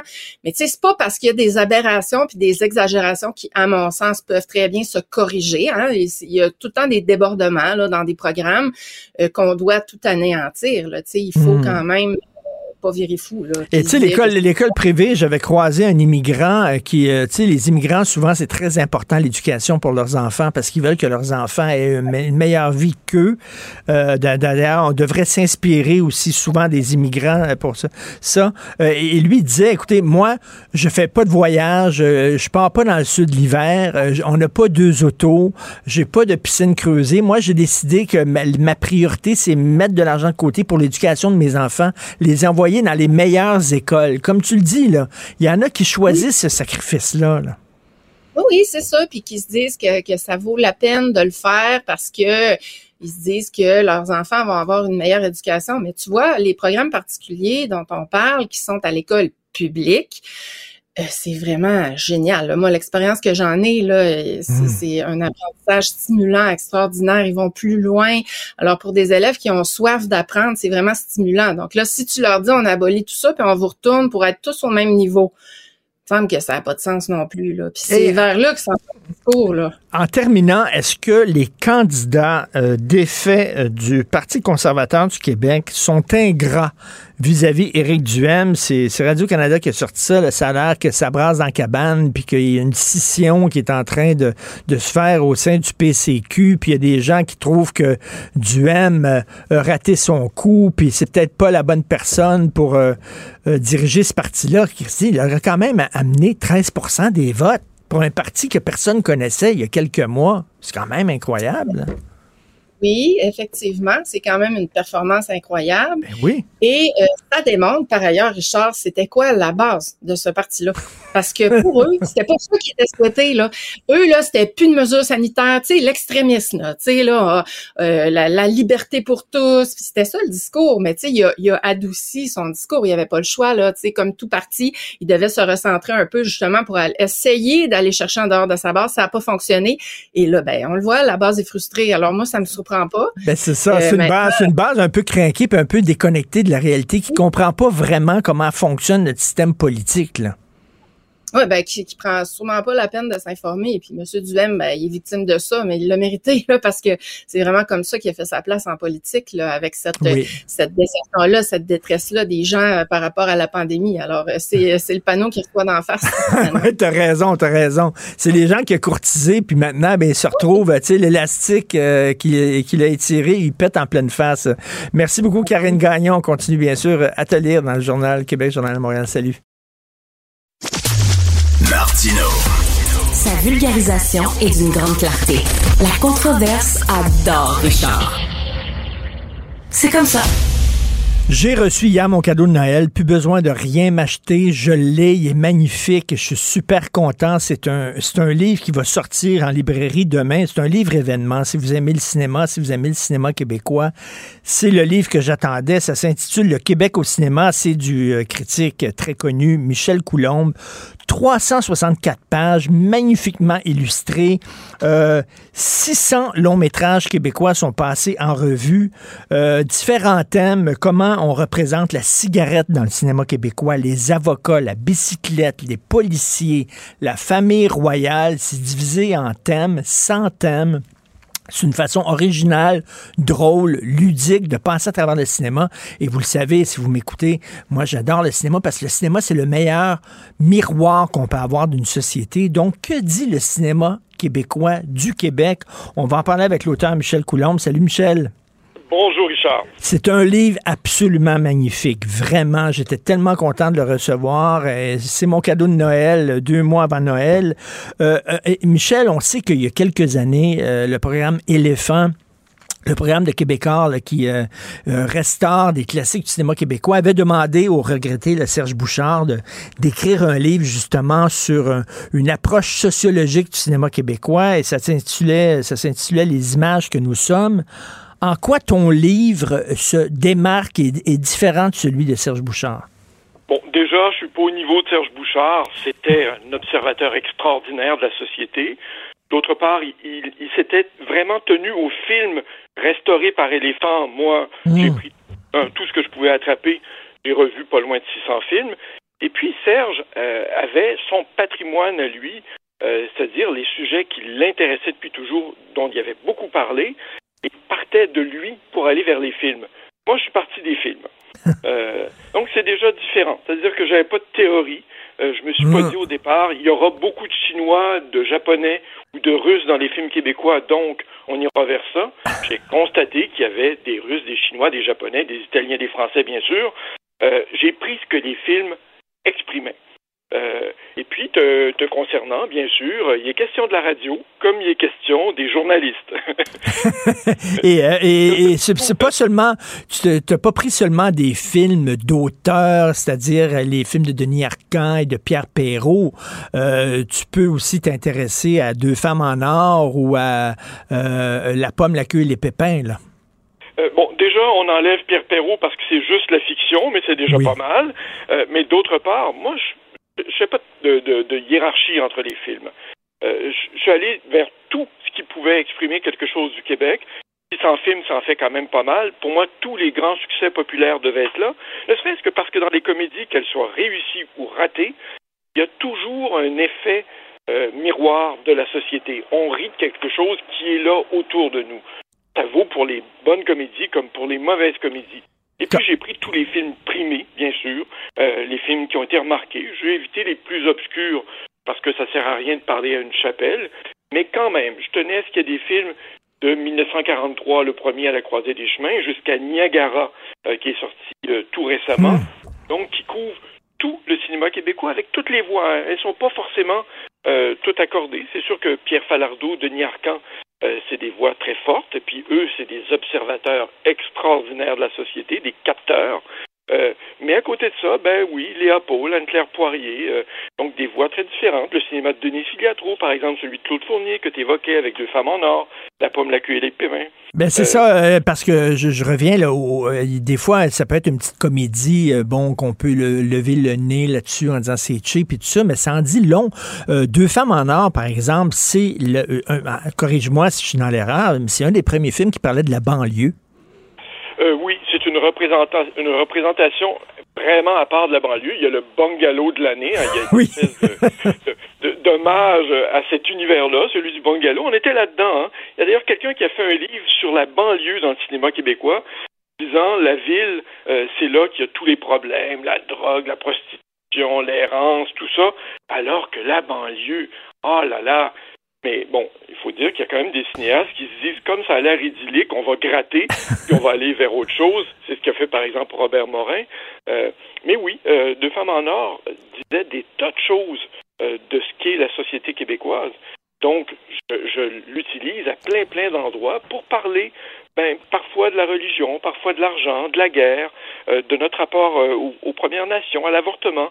Pour moi, il fallait qu'il y ait des sujets graves, c'est normal. On a dit pendant longtemps que le cinéma québécois était obsédé par le suicide, et c'est pas faux. Euh, puis à côté de ça, bien, ça m'a amusé de voir que dans un certain nombre de films, il y avait des extraterrestres. Euh, bon, on n'est pas vraiment euh, des concurrents de- des Américains de ce côté-là, mais il y a eu le Martien de Noël Ben et oui. quelques autres films. Et ça, ça m'amusait de me dire, tiens, comment on montre les extraterrestres, comment on en parle, mais les perruques aussi. Puis des choses plus apaisantes, comme le bonheur. Comment on représente le bonheur au fil des années? Bien sûr, parce que le, au fil des années compte pour beaucoup. Euh, les films des années 40-50 sont influencés par la religion catholique, par Duplessis. Ça explose hein, au début des années 60. Euh, les hommes dans les films québécois euh, font l'amour libre, c'est-à-dire ils sont pas mariés. Déjà, euh, dans les années 50, c'était juste pas possible. Et puis il y en a un dans, dans le film de Claude Jutras, euh, à tout prendre, qui est amoureux d'une femme noire. Puis il y en a un autre euh, dans le film de Gilles Groux, de Chat dans le sac, qui est amoureux d'une femme juive. Ben, ça dit beaucoup de notre société. Euh, assez, mais vraiment métamorphosée dans les années 60. Et des fois, des fois aussi, on a tendance à dire ah, le, le- le- le cinéma des années 60 euh, n'était pas aussi ouvert et moderne qu'aujourd'hui. Mais tu regardes des vieux films de Gilles Carle, Michel, et tu sais, le, multiculturalisme et tout ça, ça existait. Gilles Carle nous montrait qu'en Abitibi, il y avait des Italiens, il y avait des Polonais et tout ça. Euh, dans les années 60, euh, 70, on voyait ça dans les films de Carle. Oui, parce que, bon, déjà, Gilles Carle était ouvert sur le monde, et puis il y avait des origines amérindiennes, donc il tenait à montrer des Autochtones. Après ça, c'est intéressant de voir que, pour lui, euh, les frères Pilon, un peu peinturés en rouge, ça peut être un Autochtone. Aujourd'hui, on peut faire ça. Et c'est- c'est- moi, je, je suis pas de l'école où il faut euh, se mettre à lapider tous ceux qui ont pu faire des choses comme ça dans le passé. Ils appartiennent à leur époque. Mais une scène qui en dit long, c'est, vous pouvez voir ce film-là hein, sur le site de l'ONF, c'est La vie heureuse de Léopold Z. Et à la fin du film, Léopold Z, donc joué par Guy Lécuyer, traverse la grande allée pendant le, à l'oratoire Saint-Joseph pendant la messe de minuit avec un vison dans les mains qu'il va offrir à sa femme. Là, c'est tout le capitalisme euh, euh, qui se euh, qui taille une place dans l'Église parce qu'il va faire son offrande au pied de l'autel d'un bien, tout ce que de plus euh, capitaliste, il est allé emprunter pour acheter ça à sa femme. là. Euh, ben ça, même quelques années avant, bien sûr, c'était pas possible. Puis on parle beaucoup de Marc Laurando euh, ces jours-ci, et pour cause, puisqu'il y a un livre. Pour entendre son monologue dans Seul ou avec d'autres, où il décapite le clergé, où il s'en moque de toutes les façons, ben, c'est ça une société qui se transforme. Mais moi, j'y vais par thème en me disant, tiens, je vais prendre l'écologie, puis je vais regarder comment c'est traité au fil des années. Et là, on se rend compte qu'il y a des tas de sujets qui ont été abordés dans les années 70, parce que c'est une décennie comme ça. On n'en a plus parlé, et ça revient dans les années 2000. Donc, une espèce de temps mort, c'est les référendums, hein, c'est toutes sortes de choses, c'est le Québec Inc. Dans les années 80-90, il y a plein de sujets qui disparaissent et qui reviennent en force. Mais c'est- c'est un livre, tu, on sent que tu t'es amusé à le faire parce que c'est amusant à regarder l'idée de prendre ça par thème. Et euh, écoute, est-ce que tu t'es fié seulement à ta mémoire ou tu as profité de la pandémie ou tu étais enfermé chez toi pour revoir plein de films québécois? De ces personnes qui célèbrent la pandémie. Euh, ça a été formidable. Autrement, j'y pensais depuis un certain temps, mais j'aurais jamais fait ça. Là, des tas de choses ne devenaient pas possibles. Alors, il fallait trouver un projet. J'ai fait du ménage un certain temps, mais bon, ça a ses limites quand même, là. Et je ne me suis jamais fié à ma mémoire. Et j'ai eu raison. Euh, au sens où notre mémoire embellit les choses, hein, euh, les transforme. Donc, je n'ai pris que les films que je pouvais revoir. Il y a des films qui sont euh, invisibles. Ben, tant pis, euh, j'ai pas pu les attraper. Mais ça, a permis, en fait, d'aller chercher des choses euh, plus étonnantes. Euh, de regarder, puis bon, c'est une scène que je connaissais par cœur quand même. Dans Jésus de Montréal, il y a une scène avec Paul Baillargeon et Marcel Sabourin. Ce sont des complotistes de haut niveau. Euh, qui parlent de comment on a pu introduire le sida dans la société, puis comment on a changé, je pense c'est le Pepsi ou le Coke, euh, mais on a fait des modifications, et puis ils sont, euh, mais vraiment, le très, très dans le secret, puis ils racontent ça euh, à quelqu'un et tout on change deux ou trois mots, c'est exactement le discours qu'on a entendu ces dernières années. Et, et- et qu'est-ce que tu penses, Michel, des- des- du procès qu'on fait au cinéma québécois? Tu, tu l'abordais un peu tantôt, c'est déprimant, c'est tout le temps des gens qui ont de la misère, qui sont déprimés, qui se suicident, qui sont chômeurs. Qu'est-ce que tu en penses? Ben, sérieusement, euh, je peux nommer euh, 200 films qui sont pas ça. Hmm. Euh, ben oui, il y a des films plus graves, euh, mais moi je dirais pas que les boys donnent envie de se défenestrer.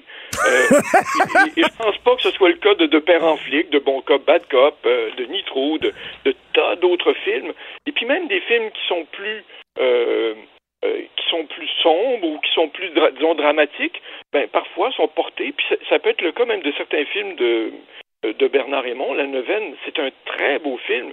Le nombre de personnes que j'ai rencontrées qui ont trouvé là quelque chose d'apaisant, qui les rejoignait, est assez extraordinaire. Et bon, les films de Denis Arcand ne sont pas des films euh, désespérés. Il y a chez lui, oui, un côté très critique, mais il y a aussi du mordant, de l'intelligence. On voit ça dans le déclin de l'Empire américain, bien sûr, euh, mais dans quelques autres de ses films. Donc, il y a tout ça dans le cinéma québécois. Euh, et s'il y avait une seule couleur, deux que ce serait ennuyant. Euh, Et, et Michel, euh, en terminant, euh, je peux pas passer à côté de cette question-là. Le Radio-Canada a tiré la plug sur la, la transmission, la, la diffusion du gala sur le cinéma du Québec. Euh, il c'est très mal perçu dans le milieu. C'est quand même le, le mandat de Radio-Canada de, de- de parler de culture, non? Bon, il me revient pas de discuter du mandat de Radio-Canada. Bon, Ouais. c'est pas, c'est pas ma spécialité, mais je suis l'un des deux fondateurs de ce gala. Donc, forcément, je suis Ben attaché oui. à la chose. Par ailleurs, il faut quand même dire, Richard, que la, la cote euh, d'écoute en général, pas, pas que de ce gala, euh, mais de tous les galas, puis on le voit avec les Oscars chaque année, c'est le, le, le mur des lamentations. Il n'y a plus le monde qu'il y avait l'année d'avant. Euh, il y a quelque chose qui se perd. Donc, ça, ça vaut en général. Ça vaut en particulier pour ce gars-là euh, qui a perdu de son écoute. Euh, la pandémie n'a pas servi. Euh, la diffusion devient un peu plus vaporeuse à cause des plateformes, des, des films. Ça n'a pas servi non plus. Et des mauvais choix artistiques. Quand moi, j'arrive pas à me rendre au bout du gala, bref, quand j'en regarde 10 minutes puis je me dis, aïe, aïe, aïe, ils n'aiment pas vraiment ça pour faire quelque chose comme ça, il doit y avoir un problème. Alors moi, je vois là une occasion d'affaires, pas pour moi, mais une occasion d'affaires. Quand quelque chose tombe, s'effondre, ben, c'est l'occasion, parce qu'il y a un électrochoc, de réfléchir, puis de se dire, qu'est-ce qu'on a mal fait ou qu'est-ce qu'on pourrait faire autrement? Est-ce qu'on peut secouer euh, cette formule, en faire autre chose? Est-ce qu'on peut partir sur de nouvelles bases plutôt que d'avancer toujours en se disant, ben voilà, ça va être reconduit parce que ça doit l'être, parce qu'on a des mandats, parce que ci, parce que ça? Bon, après que Radio-Canada propose euh, comme solution de rechange des relations publiques, donc euh, pour le moment, euh, c'est pas à ça qu'on va s'accrocher. Mais je pense qu'il y a pour la profession une occasion euh, de réfléchir à la suite, puis de se dire, ok, euh, on- ça là, ça, ça perdait de sa valeur. Moi, j'ai fait pendant quelques années euh, partie du petit jury qui remettait les prix au gala d'Infoman, les Aurores. Et certaines années, on avait des codes d'écoute pour le gala des pires choses qui étaient supérieurs au gala principal. Mais là, je sais pas si tu me suis, mais y a un problème. Alors, je t'entends, t'es, t'es- optimiste. Je vois le cycliste en toi là, qui saute sur la selle et qui pédale au lieu de pleurer. Euh, c'est un Je te ma- confirme que dans 10 minutes, je vais être sur le Mont-Royal à grimper. C'est un, c'est un magnifique livre, je le dis. Tu mets ça sur la table à café, puis de temps en temps, tu l'ouvres à une page comme ça, là, puis euh, au hasard, puis euh, tu lis le, le texte sur le thème. et et c'est c'est le fun, c'est drôle, ça met un sourire. C'est un beau cadeau pour les gens qui aiment le cinéma et pour les gens qui aiment le Québec. Donc, ça s'intitule Le Québec au cinéma. Et euh, bravo pour ce super beau livre. Merci beaucoup, Michel Coulombe. Ben, ne te plains pas si tu reçois rien d'autre à Noël. c'est déjà passé. Salut, Allez, bye. bye.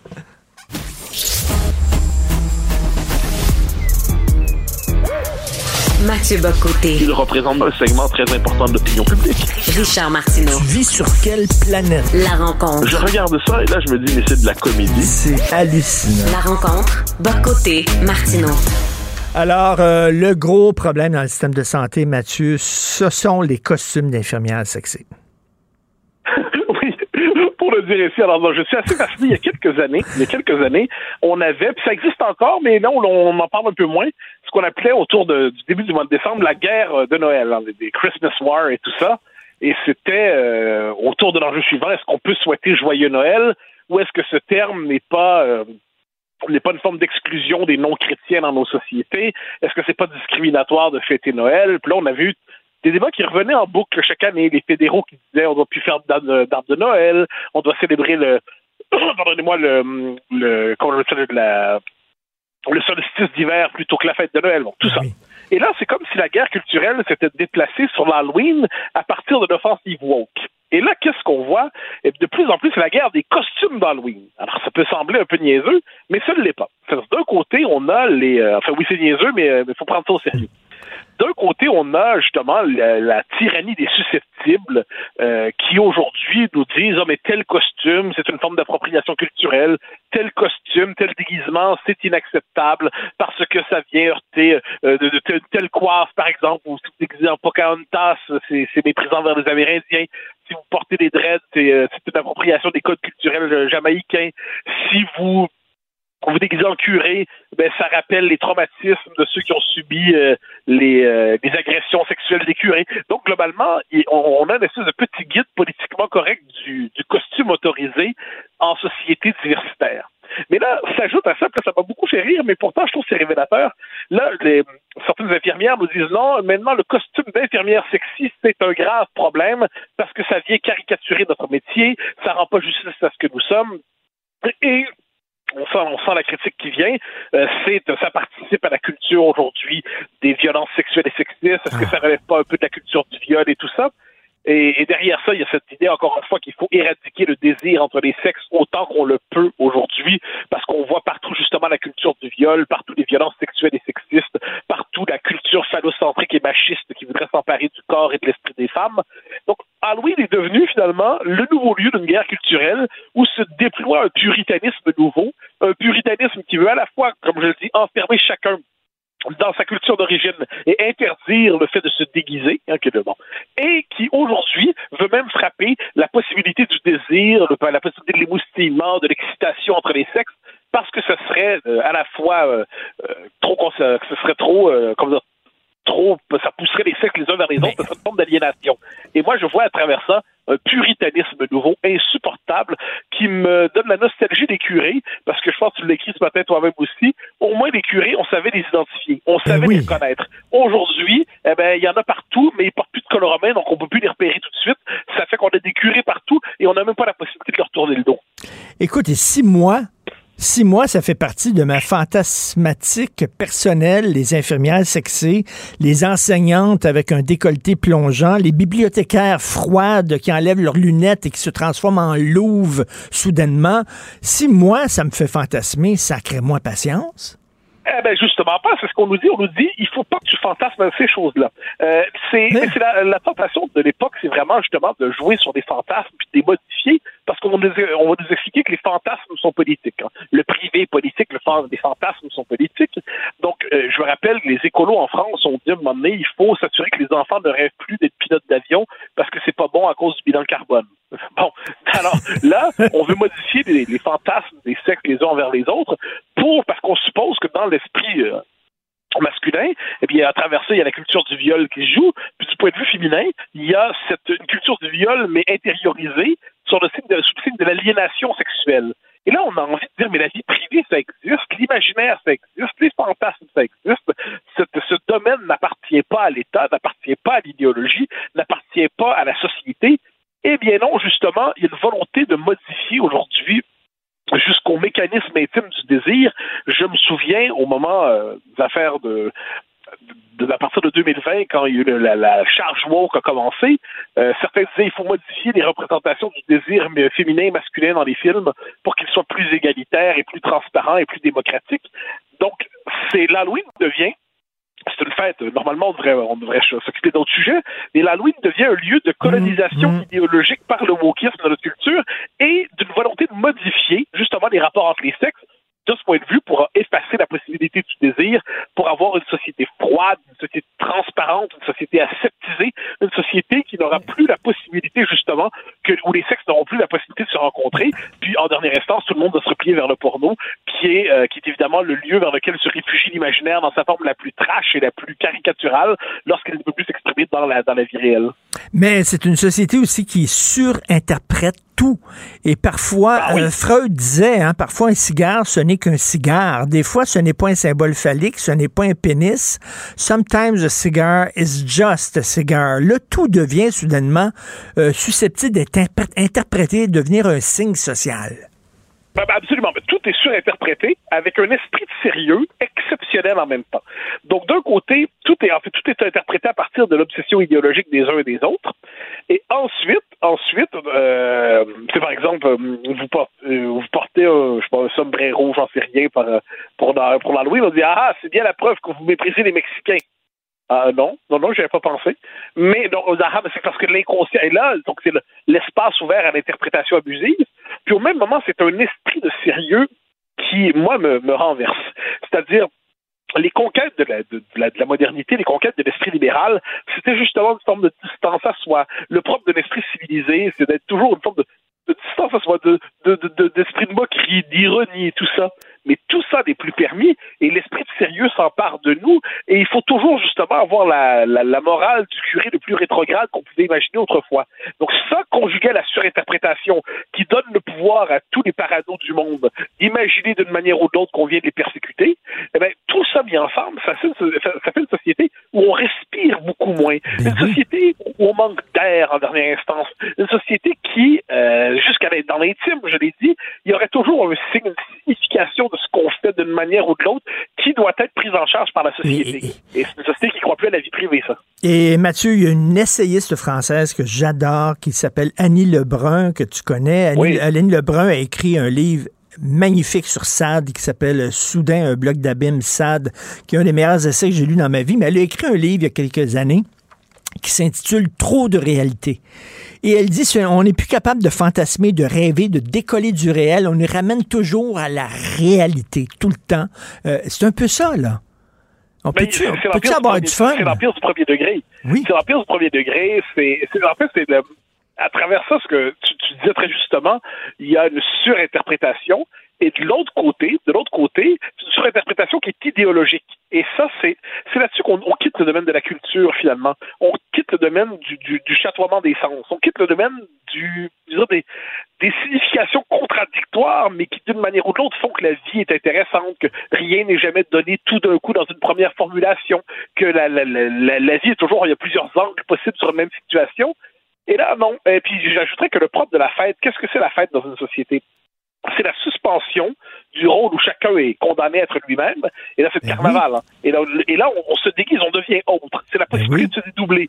C'est l'idée qu'on n'est jamais enfermé une fois pour toutes dans le rôle qui est le nôtre. Qu'on porte en soi une autre possibilité. Que, que madame est effectivement peut se déguiser en infirmière sexy. Que monsieur peut se déguiser en, j'en sais rien, moi, en prêtre ou en pompier s'il y en a les moyens, s'il ressemble à une photo de calendrier. et ainsi de suite. Mais ça, c'est, l'idée qu'on porte en soi autre chose que soi. C'est l'idée que la société, c'est aussi un jeu de rôle, puis de temps en temps, il faut redistribuer les rôles. La fête servait à ça. c'est de ce point de vue, c'est une école de liberté. C'est une école de liberté qui nous dit qu'on n'est jamais condamné au rôle dans lequel on est enfermé.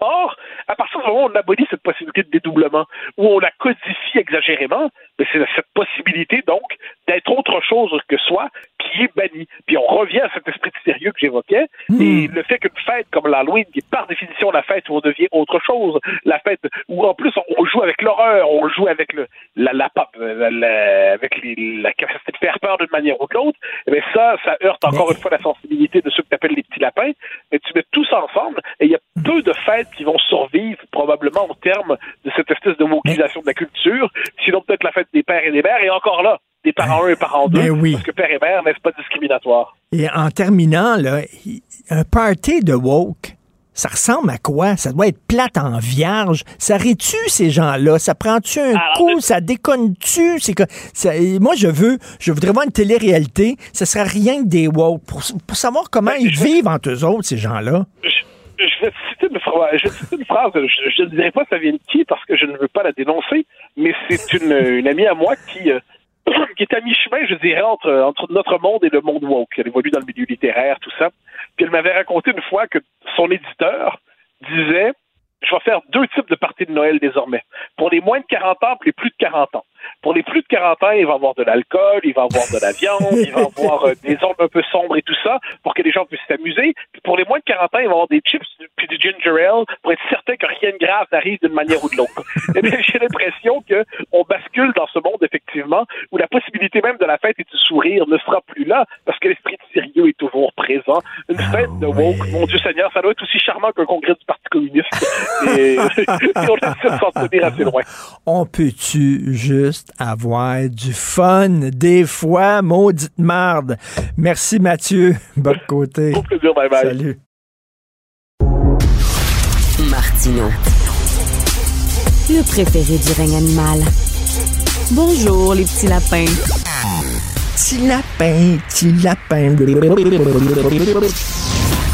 Gilles Proulx. Bonjour, mon cher Richard. Richard Martineau. Pauvre petit lapin. La rencontre. Point à l'heure des cadeaux. Je serai pas là, là à vous flatter dans le sens du poil. Point à la ligne. C'est très important ce qu'on dit. La rencontre pro martineau Alors, Gilles, le Bloc présente une motion euh, pour qu'on prenne nos distances d'avec la monarchie. C'est une belle idée d'activer le problème et de le faire connaître après le Parti québécois avec son chef. Bon, le Bloc va essayer de demander aux députés euh, du Canada complet, voulez-vous vous débarrasser ou pas de ce symbole désuet? Mais je suis persuadé, peut-être va-t-il avoir quelques sympathies chez certains députés qui sont pas d'étiquette bloquiste ou indépendantiste, mais qui sont conscients que cet instrument-là est désuet dans une ère de colonialisme que l'on déplore. Alors, toujours est-il que malgré cela, moi je te prédis que ça ne passera pas. Je vois mal comment des députés ontariens, qui soient bleus ou rouges, l'Ontario est la province qui a encore le plus gros fonds de fidélité à l'égard de la monarchie. Alors, je vois mal, évidemment, ce projet-là passer, mais au moins, on aura fait évoluer d'un iota. Au moment où même le bon roi est contesté, lui qui est un écologiste reconnu, on a vu que les écolos lui reprochent à Londres, c'est pourquoi qu'on l'a entarté dans le cas de- d'un musée. Tout ça parce qu'il a déjà fait des déclarations sur l'importance d'accélérer la prédominance de l'environnement, alors que l'Angleterre, quasiment au bord de la faillite, va commencer à flirter avec les hydrocarbures qu'elle possède. Alors voilà un homme qui est pris entre deux feux ou entre l'écorce et l'arbre. On a entarté une statue finalement du, du roi Charles III.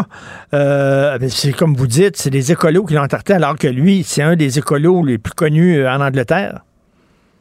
C'est ça, là, parce qu'il avait dit dans un discours il y a quelques années, il faut agir, à- agir vite et ça presse comme une plaie, alors que là, on s'aperçoit qu'il prend distance vis-à-vis de cette position-là, parce que la situation économique de l'Angleterre oblige à recourtiser avec le pétrole et euh, évidemment, ben, ça le met dans la posture qu'on connaît. Ça s'est passé au musée euh, Tussaud, où on avait fait une statue de lui.